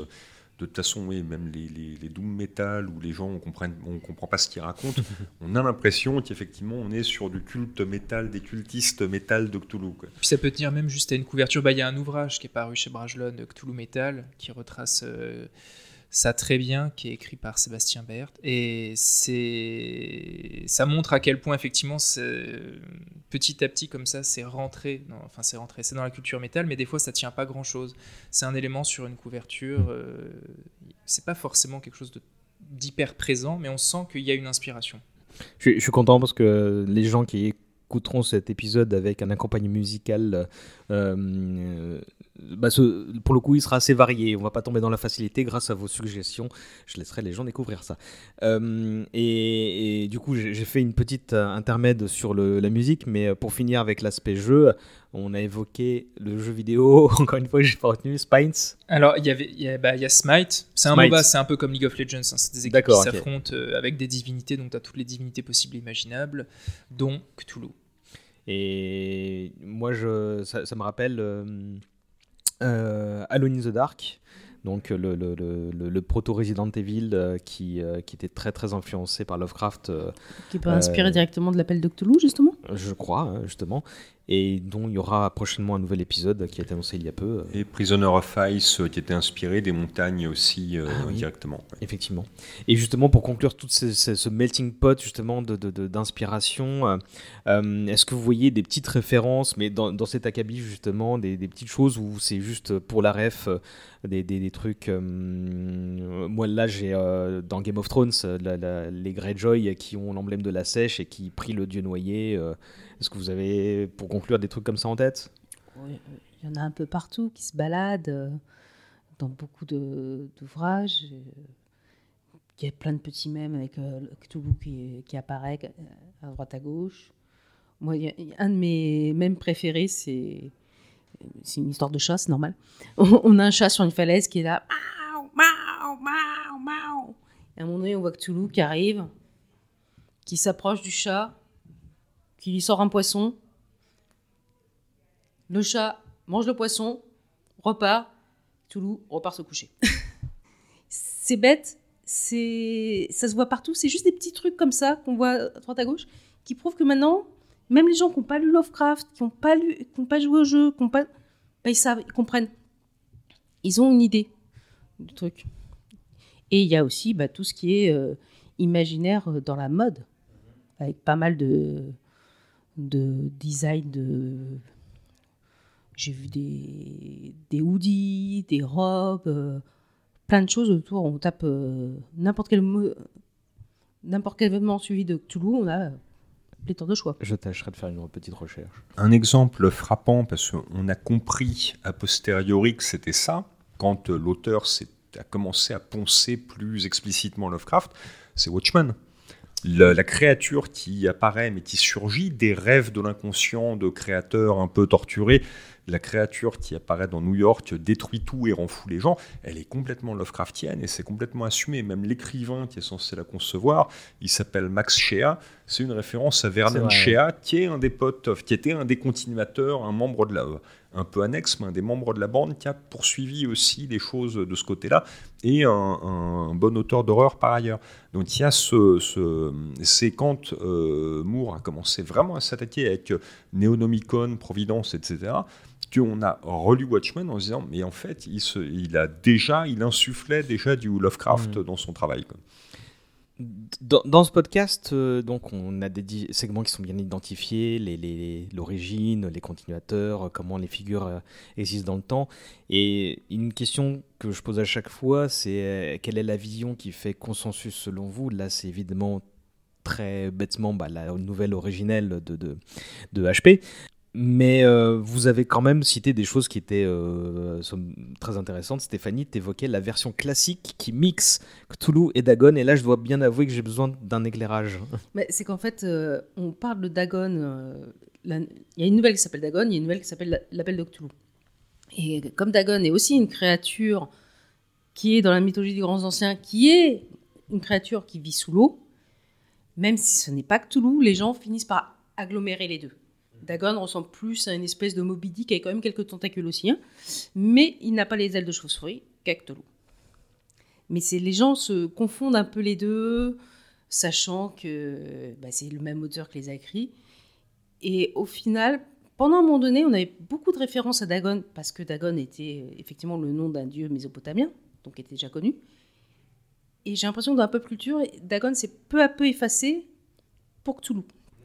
Il y a un truc, c'est que la, nouvelle Dagon, euh, c'est vraiment une des toutes premières, au moment où il commence à se professionnaliser dans l'écriture, c'est le moment où il se remet à écrire de la fiction. Parce qu'à un moment, il en écrivait beaucoup jeune, il arrête et un de ses amis lui dit mais c'est dommage, c'était bien ce que tu faisais. Euh, au lieu d'écrire des articles sur l'astronomie, c'est très bien, sur l'évolution de l'époque, c'est pas mal, même si on n'est pas toujours d'accord. Bon, le truc, canard dans lequel tu publiais Lovecraft là-dessus, c'était le New Conservative. Donc euh, j'aime bien le, principe de nouveau conservateur. Euh, le paradoxe, je ne sais pas si Lovecraft se rend compte de ce paradoxe, il en, est, il en était capable. Mais et un de ses amis lui dit Mais c'était bien quand tu écrivais de la fiction. Et il s'y remet, il y reprend goût. Et un des tout premiers textes, c'est Dagon. Donc, où il est euh, dans une horreur à la peau. Il n'a pas encore découvert William Oxon, qui chassait un peu sur la même terre en termes d'horreur. Euh, et quand il revient de New York, il est en train de remettre tout en, en place dans sa tête. Et euh, beaucoup de motifs qu'il a utilisés entre 1917 et 1923, il va les remettre en œuvre avec l'expérience cumulée, avec une réflexion plus poussée. Et donc, on peut lire Dagon comme un brouillon de Cthulhu, comme un certain nombre d'autres textes de cette époque-là vont être les brouillons de Cauchemar d'Innsmouth, euh, même de, des montagnes hallucinées. Euh, le, la cité sans nom, c'est déjà un brouillon des montagnes hallucinées, d'une certaine façon. Il y, a les mêmes, il y a les mêmes concepts, les mêmes fresques qui décrivent la chute de la cité, etc. Euh, donc le, le Cthulhu, c'est quelque part, c'est le Dagon. Euh, voilà, enfin c'est euh, Dagon, le proto Cthulhu et Cthulhu c'est le Dagon nettoyer des aspérités, euh, reconstruit avec une pleine maîtrise de son art par Lovecraft, qui sait ce qu'il fait. Voilà. On va dire que Dagon c'est la chenille, Toulouse c'est le papillon. Voilà, c'est le, c'est le Pokémon légendaire. Moi, je, j'avais la forme euh, finale de Freezer en tête, mais, mais chacun sa rêve.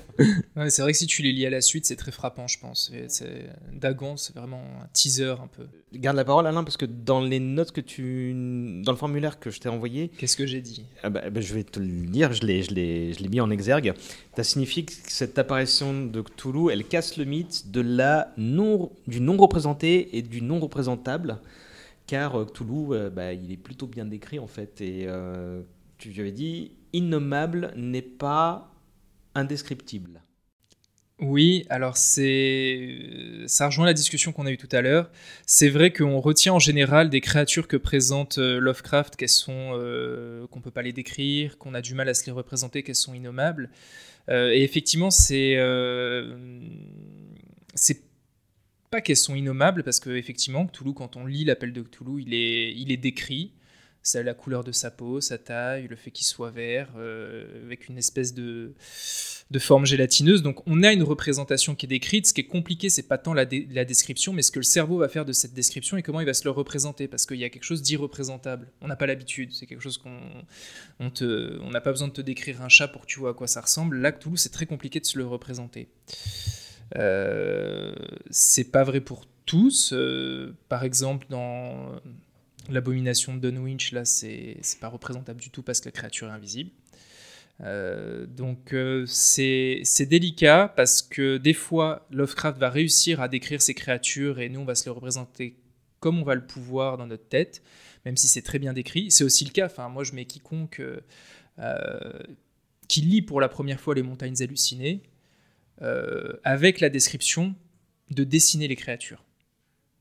Et je pense que c'est très compliqué, même si c'est quand même extrêmement bien décrit, et euh, décrit presque de manière euh, anatomique, scientifique. C'est impossible.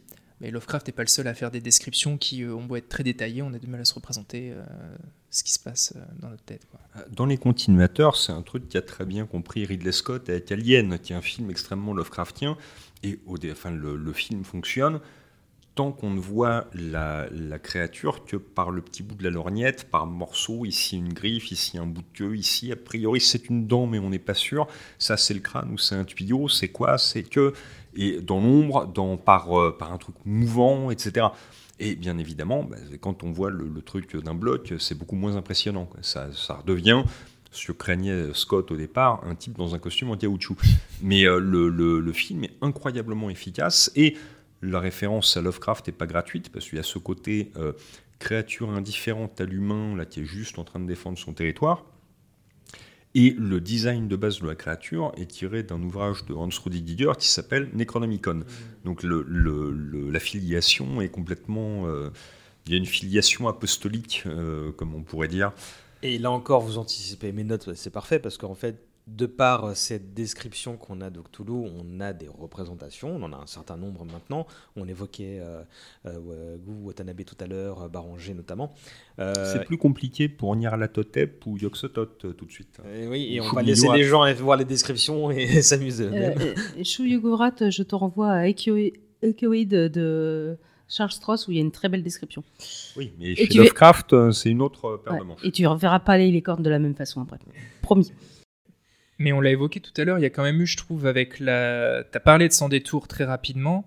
Il y a eu une progression dans la représentation qu'on s'en faisait, et je pense que la représentation était plus difficile peut-être, justement parce qu'on n'avait pas l'habitude de ces créatures, avant la, la V7 qui a été faite par Sans détour, avec notamment les illustrations de Loïc Musy.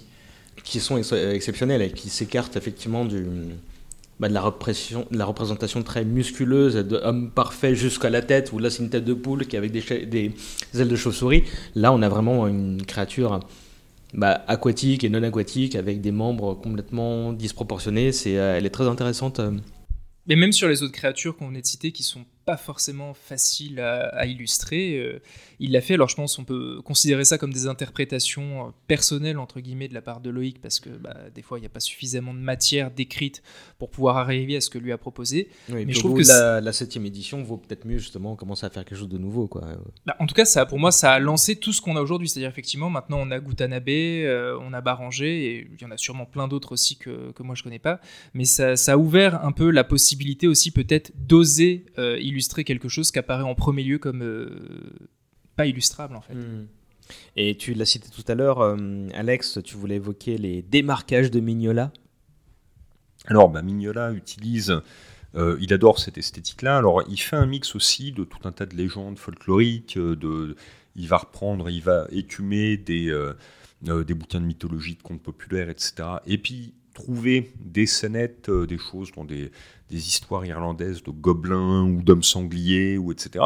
Et puis va, euh, pour ces grandes menaces, va revenir sur des trucs cosmiques, d'outre dimensions, d'outre espace, avec des tentacules, au point même que dans, une, euh, dans le, le Batman Hellboy Starman, euh, il y a un des personnages qui se tourne, enfin les, nazis invoquent dans une forteresse un truc tentaculaire en faisant tomber une lumière stellaire au bon endroit avec les étoiles bien alignées. Et là on voit des espèces de tentacules jaillir. Et là, le personnage se tourne vers Hellboy et fait Mais c'est tout repompé sur Lovecraft, ton truc. Et là, Hellboy se penche vers le gars. Hellboy est très grand, il se penche, il baisse la tête vers le truc, et avec un sourire en coin, il fait Non, mais tu sais, garçon, Lovecraft, il savait des trucs. Et on en voit pour ceux qui ne connaissent de Hellboy que les films de Del Toro, on en voit un tout petit aperçu à la fin du 1 qui fait toujours plaisir. Euh. Oui, il y a du gros tentacule. Alors, c'est, il faut pas réduire Lovecraft. on réduit très hmm. souvent Lovecraft aux tentacules. Ah. C'est vraiment, c'est vraiment. Alain Soiris, quand euh, c'est vraiment un truc qui, alors, qui est effectivement ultra iconisable. Le tentacule, c'est facile à représenter. C'est depuis que Victor Hugo a introduit le mot pieuvre, parce qu'au départ c'est un patois normand, euh, il introduit le mot pieuvre dans la langue française, dans les travailleurs de la mer, avec ce combat de d'Iliade contre la pieuvre, euh, qui est un truc épique. Euh, le, tentacule, ça marche. On a de très beaux dessins de pieuvre par, par Hugo. Ça, c'est pour l'Europe, hein, parce que je peux te donner des, dessins de tentacules. Euh, Chez Okusai Voilà. voilà. Euh, on laissera les gens faire leurs recherches. oui, faites vos, euh, vos propres recherches. Vous n'êtes pas sorti de l'aubergine, comme on dit. le, le, le, truc, c'est que c'est effectivement extrêmement efficace. C'est très étranger. c'est très gluant, cauchemardesque. Enfin, il y a tout ce qu'il faut pour que euh, les, ventouses, etc. Il y a tout ce qu'il faut pour que ça fonctionne très bien comme élément horrifique. Mais sur plein de créatures de Yoxosos, c'est un truc qui est presque géométrique. C'est une espèce de mousse quantique. Enfin, il ne le décrit pas, il, n'en parle que par, par allusion. Et c'est euh, euh, on est dans des choses qui relèvent aussi de la science qui découvre à l'époque, de l'irréalité, enfin le interprétation de Copenhague et chat de Schrödinger, des choses qui sont réelles sans l'être. Euh, c'est ça qu'on retrouve dans un Yoxosot, par exemple. Donc le ou Azasos, c'est le chaos primordial, donc c'est indescriptible par, euh, par essence. Et le tentacule, là, n'entre pas en le même, même dans le cauchemar d'Innsmouth, on n'a pas de tentacule. Donc c'est le, le, le c'est il y a un peu un tentacule qui cache la forêt. ça rend accessible, je dirais, mais effectivement ça peut être très réducteur, voire, et c'est ce que je disais au début, cacher justement cette, euh, cette notion d'étranger, d'entité cosmique, parce que ça paraît euh, commun. Il y en a plein. Hein. Moi effectivement, le survie en terre Lovecraftienne, l'une des premières propositions qui m'a été faite, sans critiquer le travail, c'était des tentacules. Et je fais non, c'est pas une critique. Je comprends que ce soit très accessible, mais ça peut être très réducteur, effectivement, hmm. et cacher euh, pas mal de, dissimuler pas mal de choses qu'on leur importance. Beaucoup de thématiques en fait. Le thème, c'est pas simplement des tentacules et des créatures gélatineuses.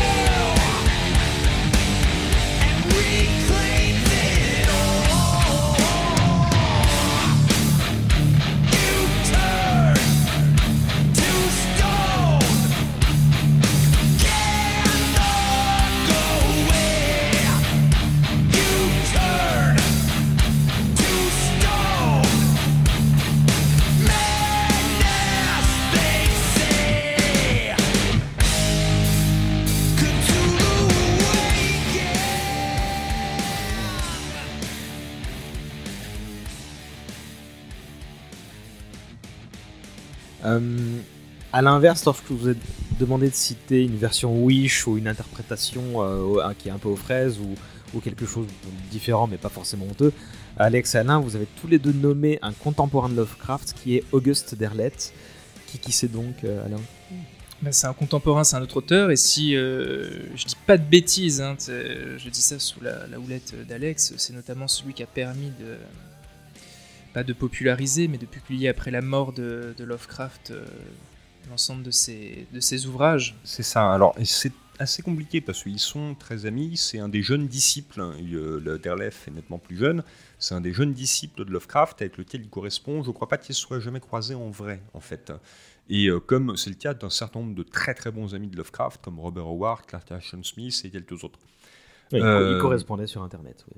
C'était par courrier à l'époque, et donc le, le, budget timbre et papier à lettres de Lovecraft avait été largement supérieur à ce qu'il utilisait pour bouffer.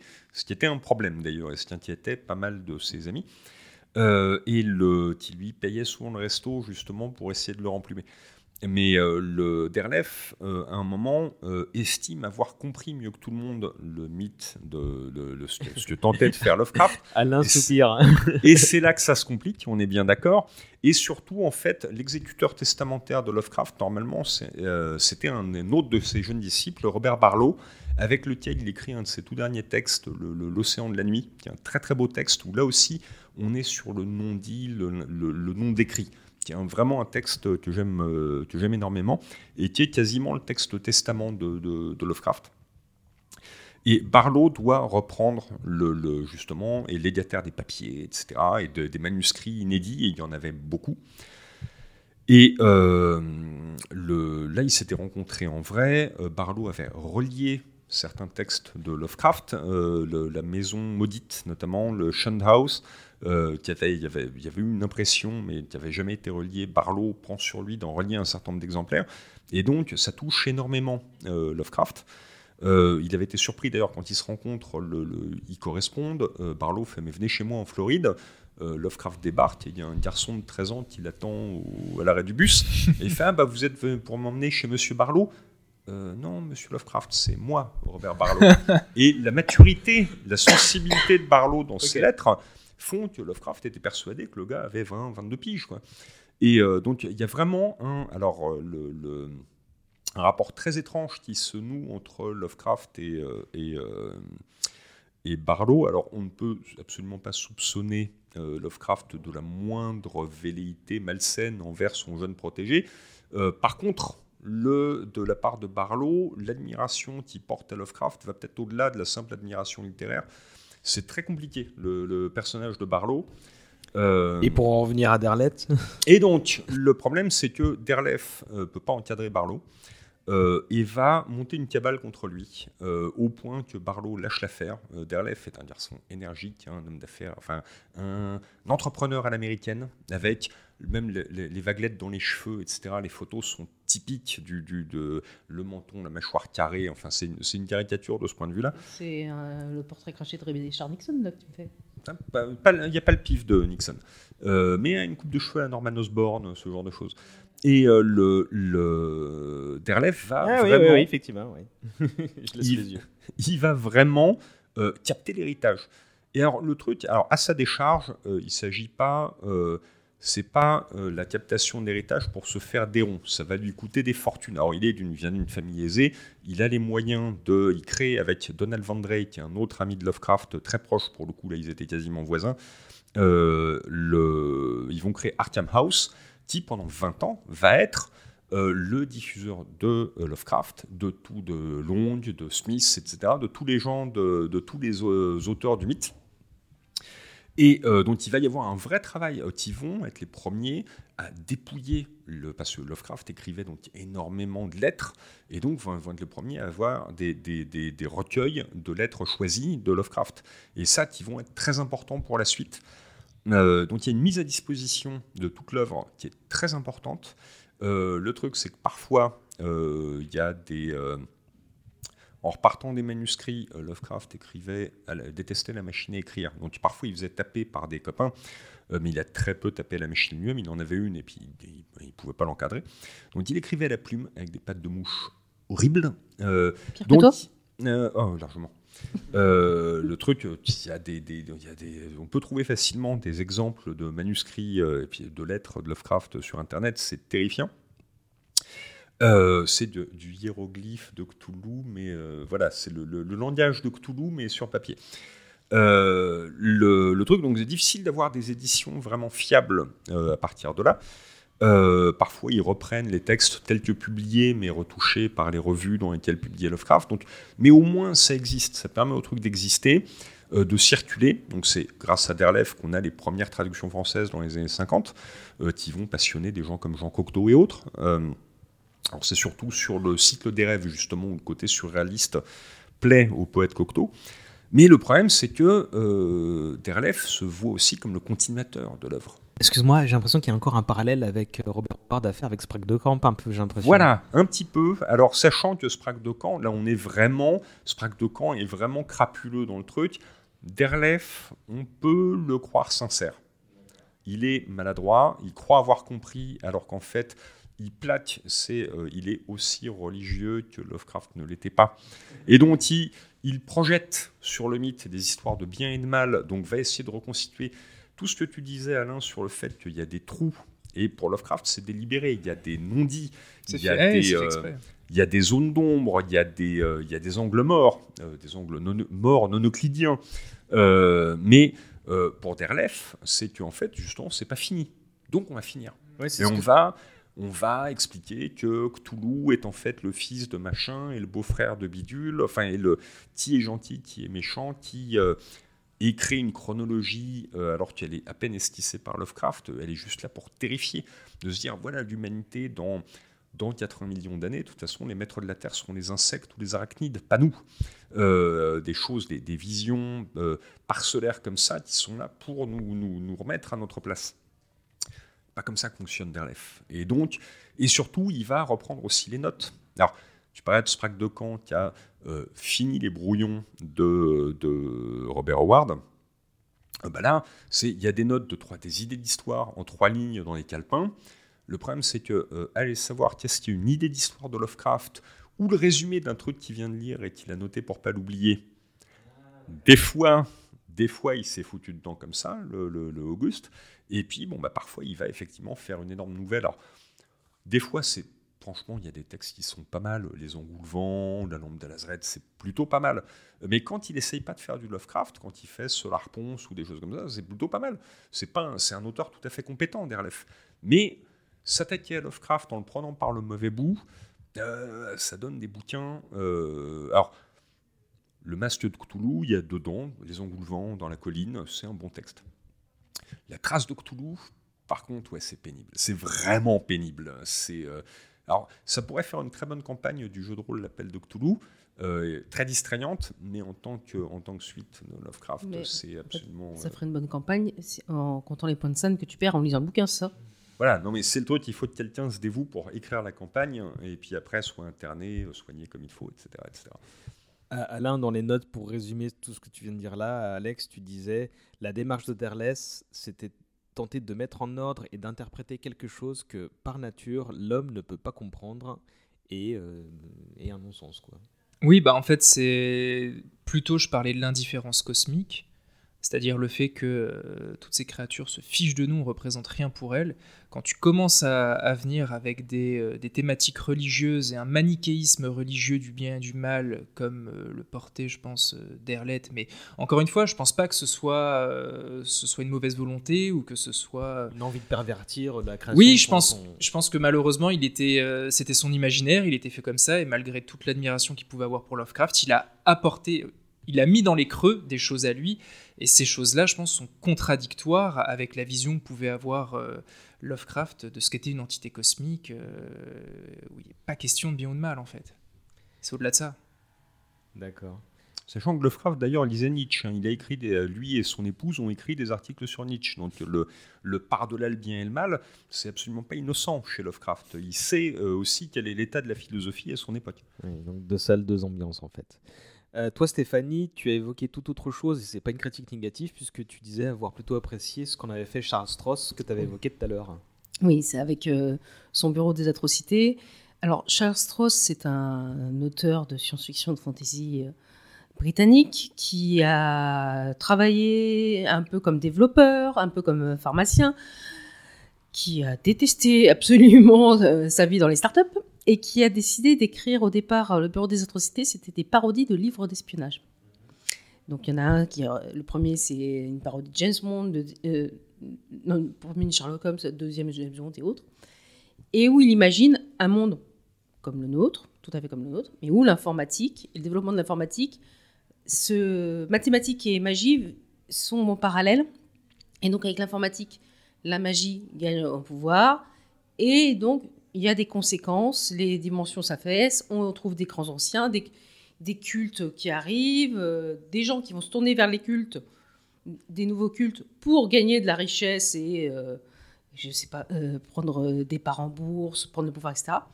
Donc il va vraiment mélanger le monde Lovecraftien, mais aussi les vampires, mais aussi les elfes, tous les autres, avec le monde quotidien il y a notamment une scène qui me fait énormément rire où euh, l'un des personnages a une présentation classique conférence avec une présentation PowerPoint et où la présentation PowerPoint transforme les gens réellement en zombies. Pas juste parce qu'ils s'ennuient devant la présentation PowerPoint, mais ils se mettent à se manger entre eux. Et donc, il y a le code euh, Nightmare Code Green, donc le cauchemar code vert. C'est le jour où euh, les mathématiques et l'informatique auront une telle puissance que les anciens reviendront. Et donc, euh, où euh, il y a eu une des premières approches où euh, sur un, les nazis avaient créé un trou entre notre monde et un monde qui est dominé par Cthulhu, qui est complètement dévasté. Donc, eh ben, y compris pour les nazis. Hein. Ils se sont fait bouffer. Là, pour le coup, Cthulhu, il en avait strictement rien à faire. la pureté de la race, lui, il s'en fiche. Tout, ce qu'il veut, c'était préparer le terrain pour pour le reste de la famille et euh, bouffer. Ils sont trop fiches. Et c'est toute une série comme ça qui est créée, qui a, j'en suis, on en est au 14e bouquin. Ah ouais, quand même. Euh, il y avait plein de nouvelles. C'est souvent très, très drôle, très acide, très. Parce qu'il en profite pour faire des bonnes critiques sur la société anglaise, sur les travers technologiques et autres. Mais c'est fort. Je recommande très, très. D'accord. C'est dispo en français, ça? Alors, le début a été traduit par Brajlon. Ah, c'est ça dont tu parlais tout à l'heure. Après, ça a été. Il y a une traduction non officielle, quelqu'un qui s'amuse qui amuse à le faire comme ça. Euh, qui n'est pas toi. Non, qui n'est pas moi. non, parce que je pas. je traduis pas pour la gloire. Et euh, en l'occurrence, et euh, sinon, ils sont dispo en anglais chez Thor et chez Golantz. D'accord. Et on se dirige bah, vers la conclusion de cet enregistrement. Et avant de pénétrer dans le panthéon des légendes, il me reste quelques questions, euh, quelques interrogations. C'est euh, généralement là où on essaie d'expliciter euh, pourquoi le personnage qu'on étudie est toujours pertinent en 2023. Donc vaste question, mais comment vous expliquez le, le, succès, le succès de Cthulhu et de son mythe aujourd'hui? Toi d'abord, Alain. Euh, moi d'abord, euh, je pense que euh, aujourd'hui, il est facilement appropriable. C'est-à-dire que bah, ça peut être un mème, ça peut être un t-shirt, ça peut être juste une tentacule, et on va s'approprier l'image qu'on s'en fait, même si elle n'est pas totalement juste. Je pense que ça donne la sensation d'appartir à quelque chose de cool qui est dans le domaine de la pop culture, et qui même, et on sent que c'est dans le domaine de la pop culture, et que c'est ancien. Même si on n'a pas lu, si on ne sait pas. Donc je pense qu'il y a ça qui permet de l'ancrer durablement et d'avoir plein de micro-références. On évoquait tout à l'heure, bon, il y a énormément de références dans Rick et Morty, mais euh, j'ai pas vu la dernière saison, donc je ne sais pas si euh, ils ont finalement fait l'épisode où on comprend pourquoi on voit un Cthulhu poursuivre. Euh, toujours pas, hein. je pense qu'on le verra jamais, mais en fait, voilà, c'est des, des micro-clins d'œil et aujourd'hui, il y a presque plus besoin que ça. Enfin, il n'y a pas besoin de plus, les gens comprennent. Même si ça va pas dans la profondeur euh, des thématiques, etc on se l'approprie très facilement et on comprend immédiatement que ça fait partie de la, pop culture et que c'est fédérateur. Stéphanie bah, Moi, je vais plus loin. Cthulhu, c'est devenu un symbole. C'est euh, un symbole euh, d'un certain nihilisme. Parce que Cthulhu, on sait que il est, c'est un pouvoir destructeur et qu'il il va détruire sans, de façon indifférente et euh, de façon indifférenciée. Donc c'est c'est pas après lui le déluge, c'est pendant lui le déluge. Voilà, c'est lui le déluge. C'est un peu l'équivalent euh, du même avec Léo Dagan, euh, euh, tout brûler et repartir. Hmm. Bah là, Cthulhu, c'est tout brûler. voter Cthulhu, c'est ça. C'est bon, allez, on rase tout et on recommence. Et, vous serez pas là pour voir le recommencement. Voilà, on sera pas, on sera pas là pour le voir. Et d'un côté, c'est une façon de d'apprivoiser sa propre angoisse euh, par rapport à son propre futur ou au futur de la planète. C'est une façon de, faire de l'humour noir de façon ludique et dans les mêmes ou autres, c'est une façon de, gérer ça. Et c'est pour ça aussi que Toulouse et toute la mythologie de Toulouse revient sur le devant de la scène et, reconnaît, euh, réapparaît dans tout plein de médias euh, récents, les mangas, les BD, les jeux vidéo. Une manière de contempler euh, les ténèbres et souvent les nôtres. Et surtout, c'est l'avantage qu'il a sur le diable, Satan, 666, etc., qui était aussi un des clichés du métal d'ailleurs à un moment, c'est que le euh, Cthulhu, en tant que diable, il est décorrélé des bondieuseries.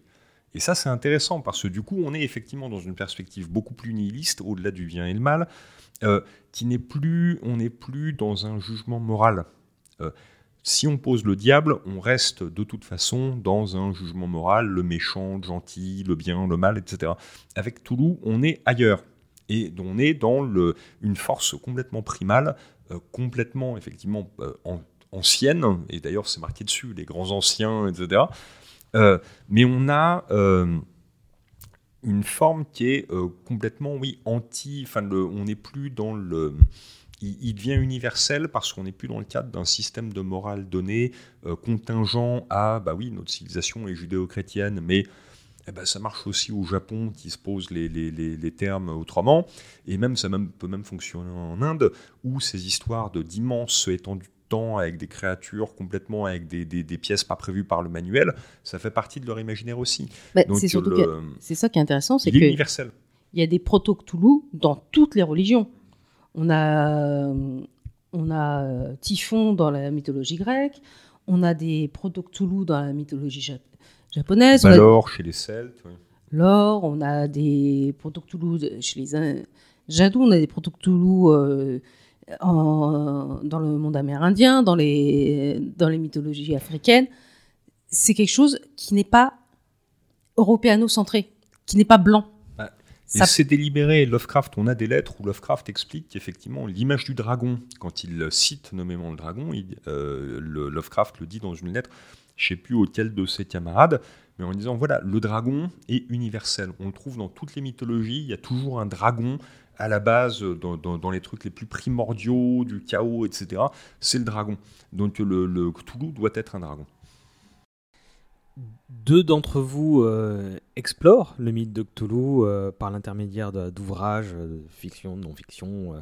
Quelle est la raison d'être d'un récit Lovecraftien aujourd'hui? Est-ce qu'on on- on a tablé sur le fait que ça ne servait pas à grand-chose de refaire explicitement du, du Lovecraft, mais qu'est-ce que vous avez envie de faire, de voir, de lire euh, Comment renouveler un petit peu ce mythe?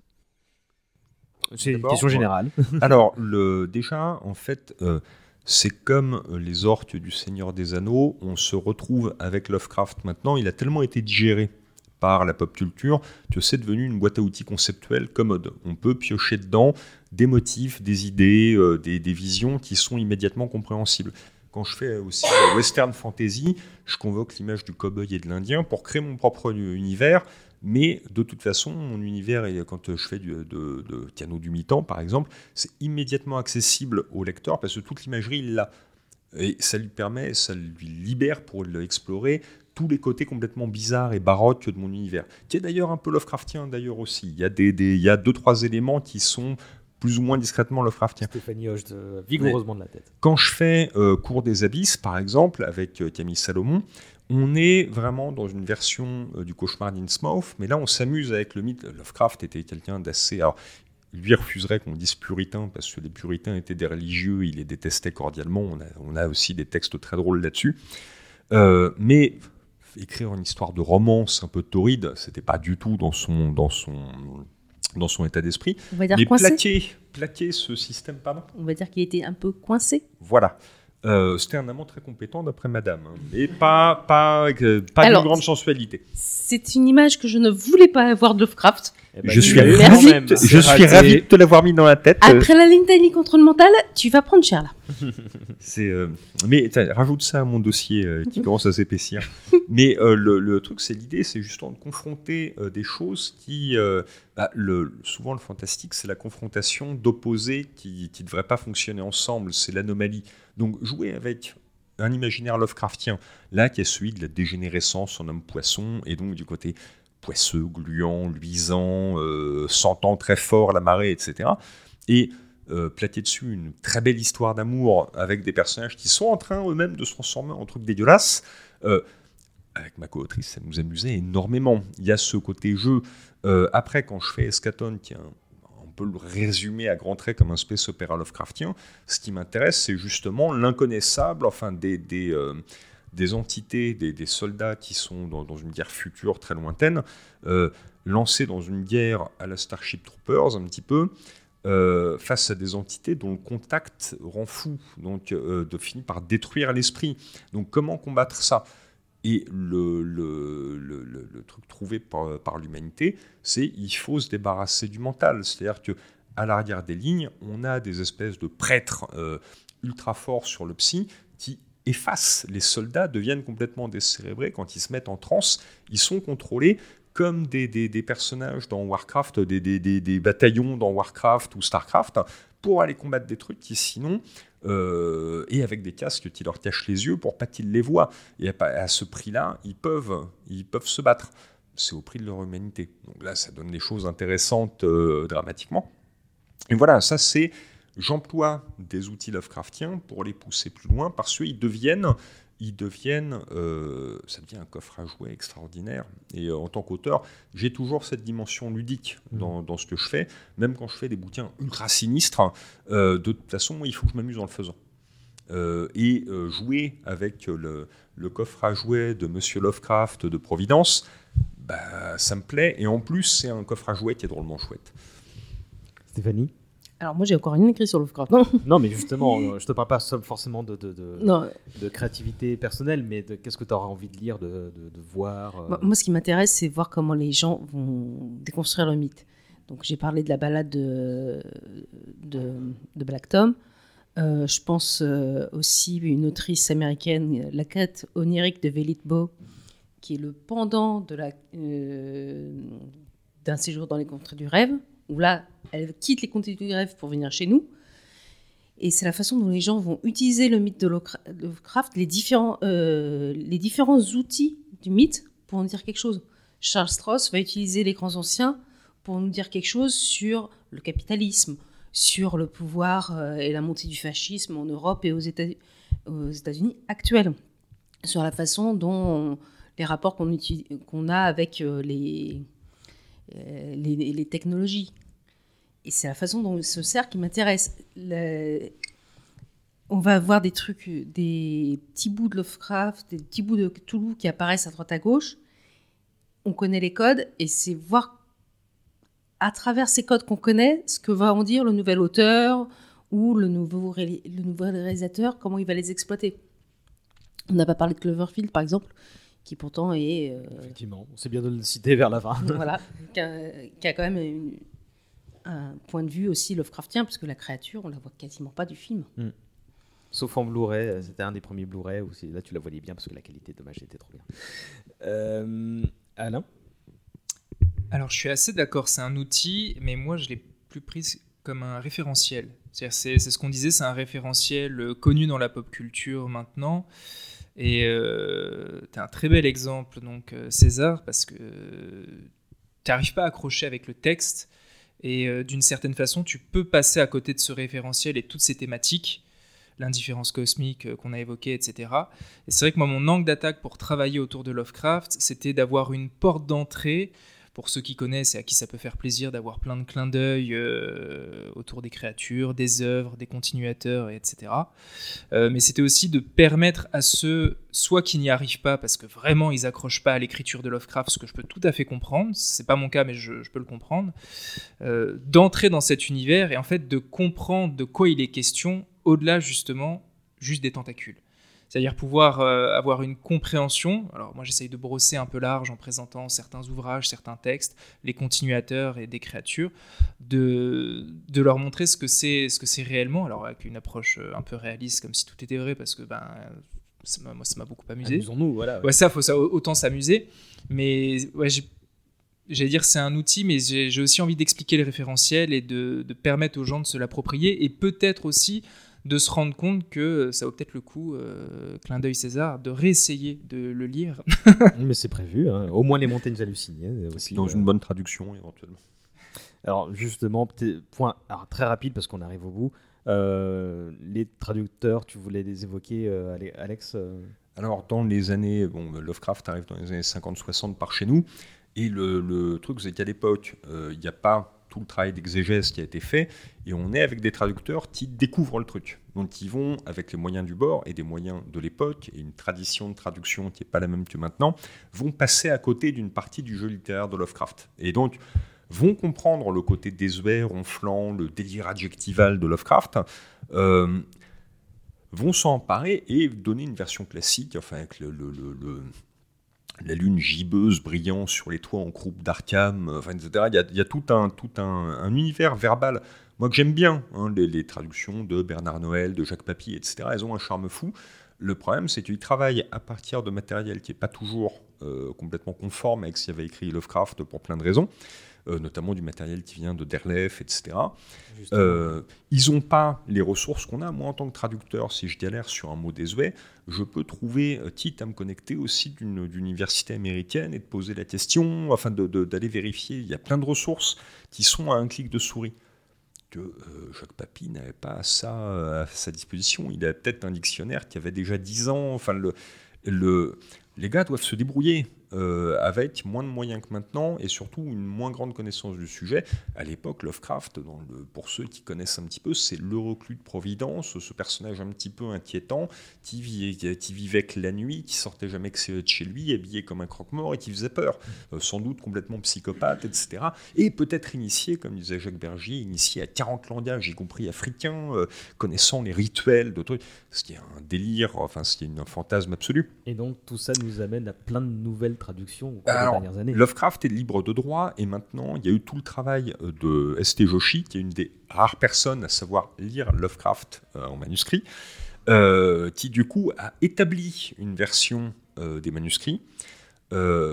qui a encore évolué en 20 ans de temps. Elle a évolué d'ailleurs. Les collègues qui ont bossé chez Brajlon n'ont pas eu la version, par exemple, qu'il y a eu David Camus récemment, où certaines. Alors, c'est du détail, mais certains trucs ont été encore affinés. Oui.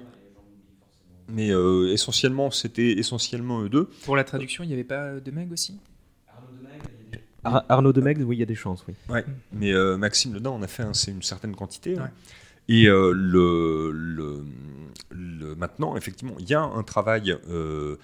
toute traduction, de toute façon, vieillit. moi, déjà, j'en suis maintenant à relire des traductions que j'ai faites il y a 25 ans quand on me les rachète, quand un éditeur me rachète une vieille traduction, je passe quand même un certain temps dessus pour la débugger, pour la nettoyer, pour l'améliorer.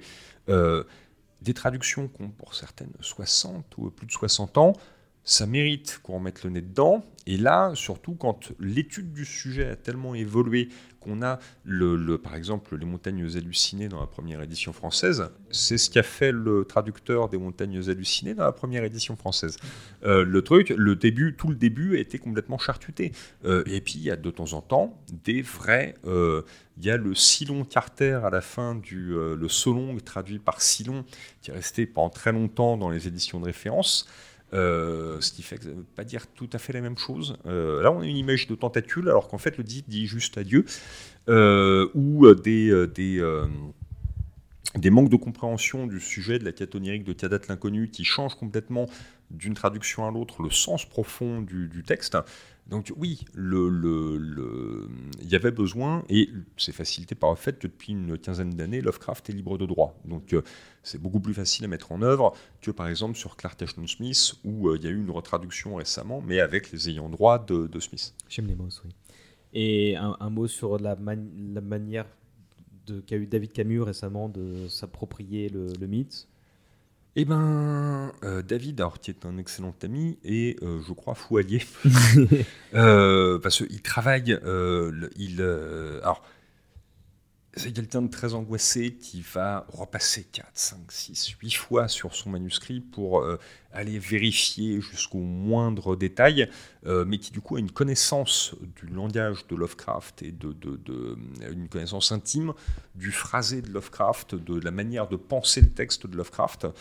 Euh, et qui du coup a fait tout un glossaire de termes, de termes très précis, euh, justement pour savoir comment les traduire, et ce qui signifiait vraiment pour Lovecraft. Parce que parfois, euh, Lovecraft va employer tel mot dans un sens qui n'est pas celui des années 20, encore moins celui de maintenant, mais celui de 1840 par exemple, et il le fera délibérément.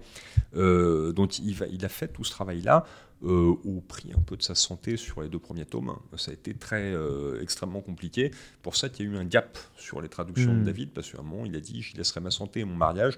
Bon, bah, après son divorce, il s'y remis, curieusement, mais il a effectivement pris un peu cher au niveau euh, santé aussi pour pouvoir boucler cette tâche de titan. Et là, il vient de rempiler pour les correspondances, les Lovecraft Award un truc Non, j'allais juste dire qu'effectivement, il a fait un travail titanesque, qu'en plus, il a à la fois un glossaire, mais il a aussi le, glossaire de toutes les traductions qui ont été faites avant, avant lui, pour justement pouvoir les comparer. Il, non, il a fait un travail dingue, je pense, où il a travaillé seul, donc ça lui a demandé énormément de travail et d'énergie. Il faut l'entendre en parler parce que c'est quelque chose. Ah, il est en transe hein, quand il en parle. Hein. C'est comment?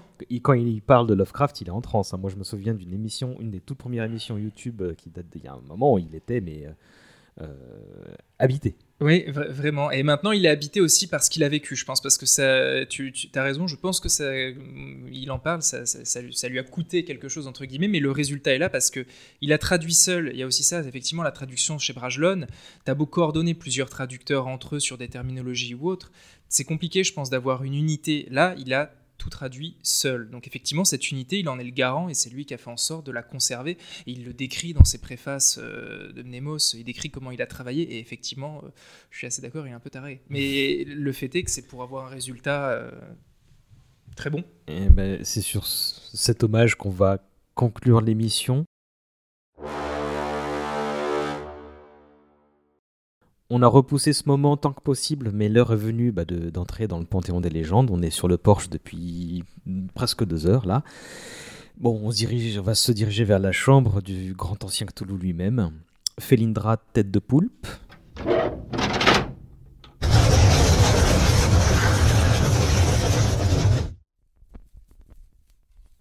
Je vous avoue que je n'étais jamais entré dans la chambre en question de peur de ne pas en ressortir indemne. hein. Je sais aussi que la magie inhérente du bâtiment est censée nous protéger, mais bon, que voulez-vous hein, euh, Pas d'enthousiasme non plus. Allez, c'est par là, après vous.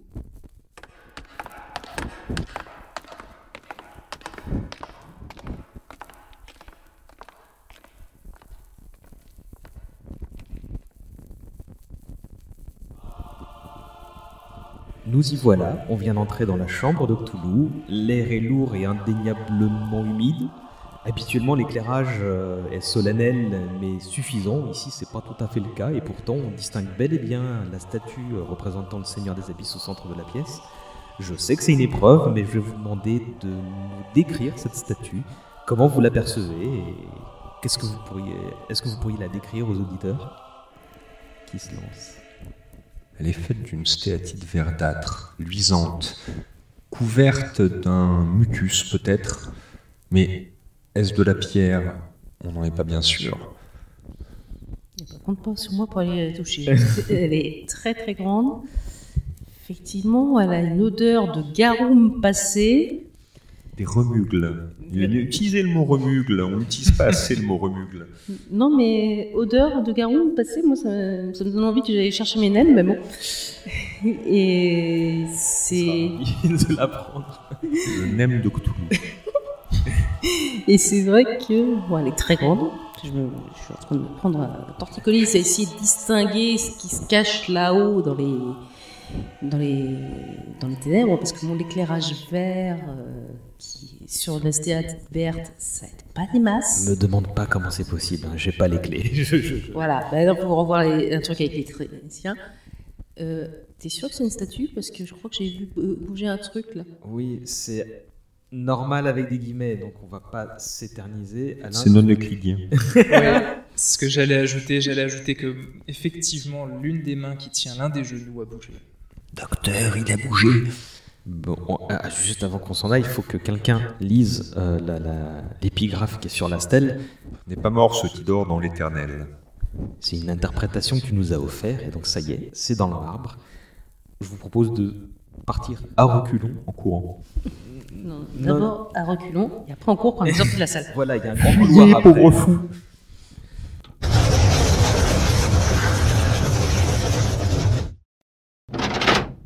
Bon, bah, je suis pas mécontent de respirer l'air frais. Ça va, vous? Ça va mieux. C'était une petite épreuve. Merci de l'avoir passé avec moi. Euh, et bravo d'être arrivé jusque-là. Je crois que le Panthéon essaie de vous dire que vous avez l'autorisation de revenir si vous l'osez.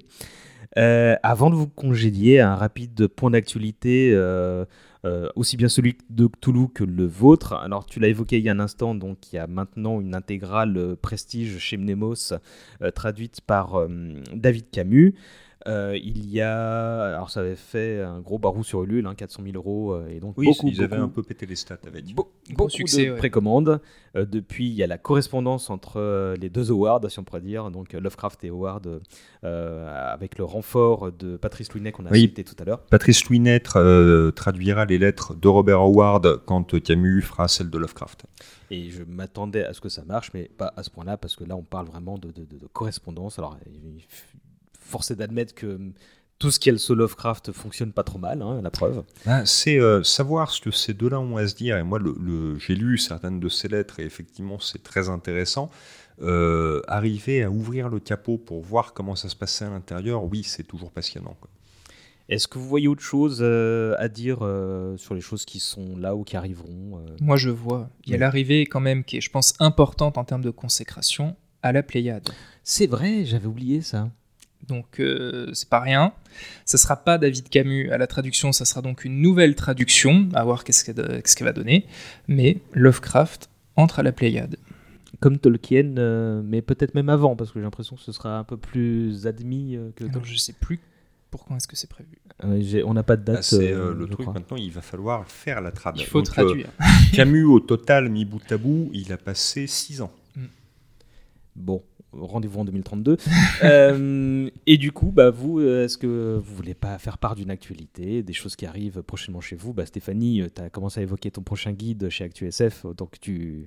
Oui, c'est un guide euh, qui sort en août, euh, qui est coécrit avec euh, Yannick Chazaringue et qui sera le guide euh, Thierry Pratchett. Donc, euh, pour tout savoir sur l'auteur du Disque Monde, de, de- le co-auteur de De bons présages, plein d'autres choses. Euh, collection qui comprend des guides sur Stephen King, sur euh, Howard justement, par euh, Ouais. euh, sur pas mal d'autres gens, et donc ça Ouais. s'inscrit dans cette, euh, dans Ça, cette collection-là.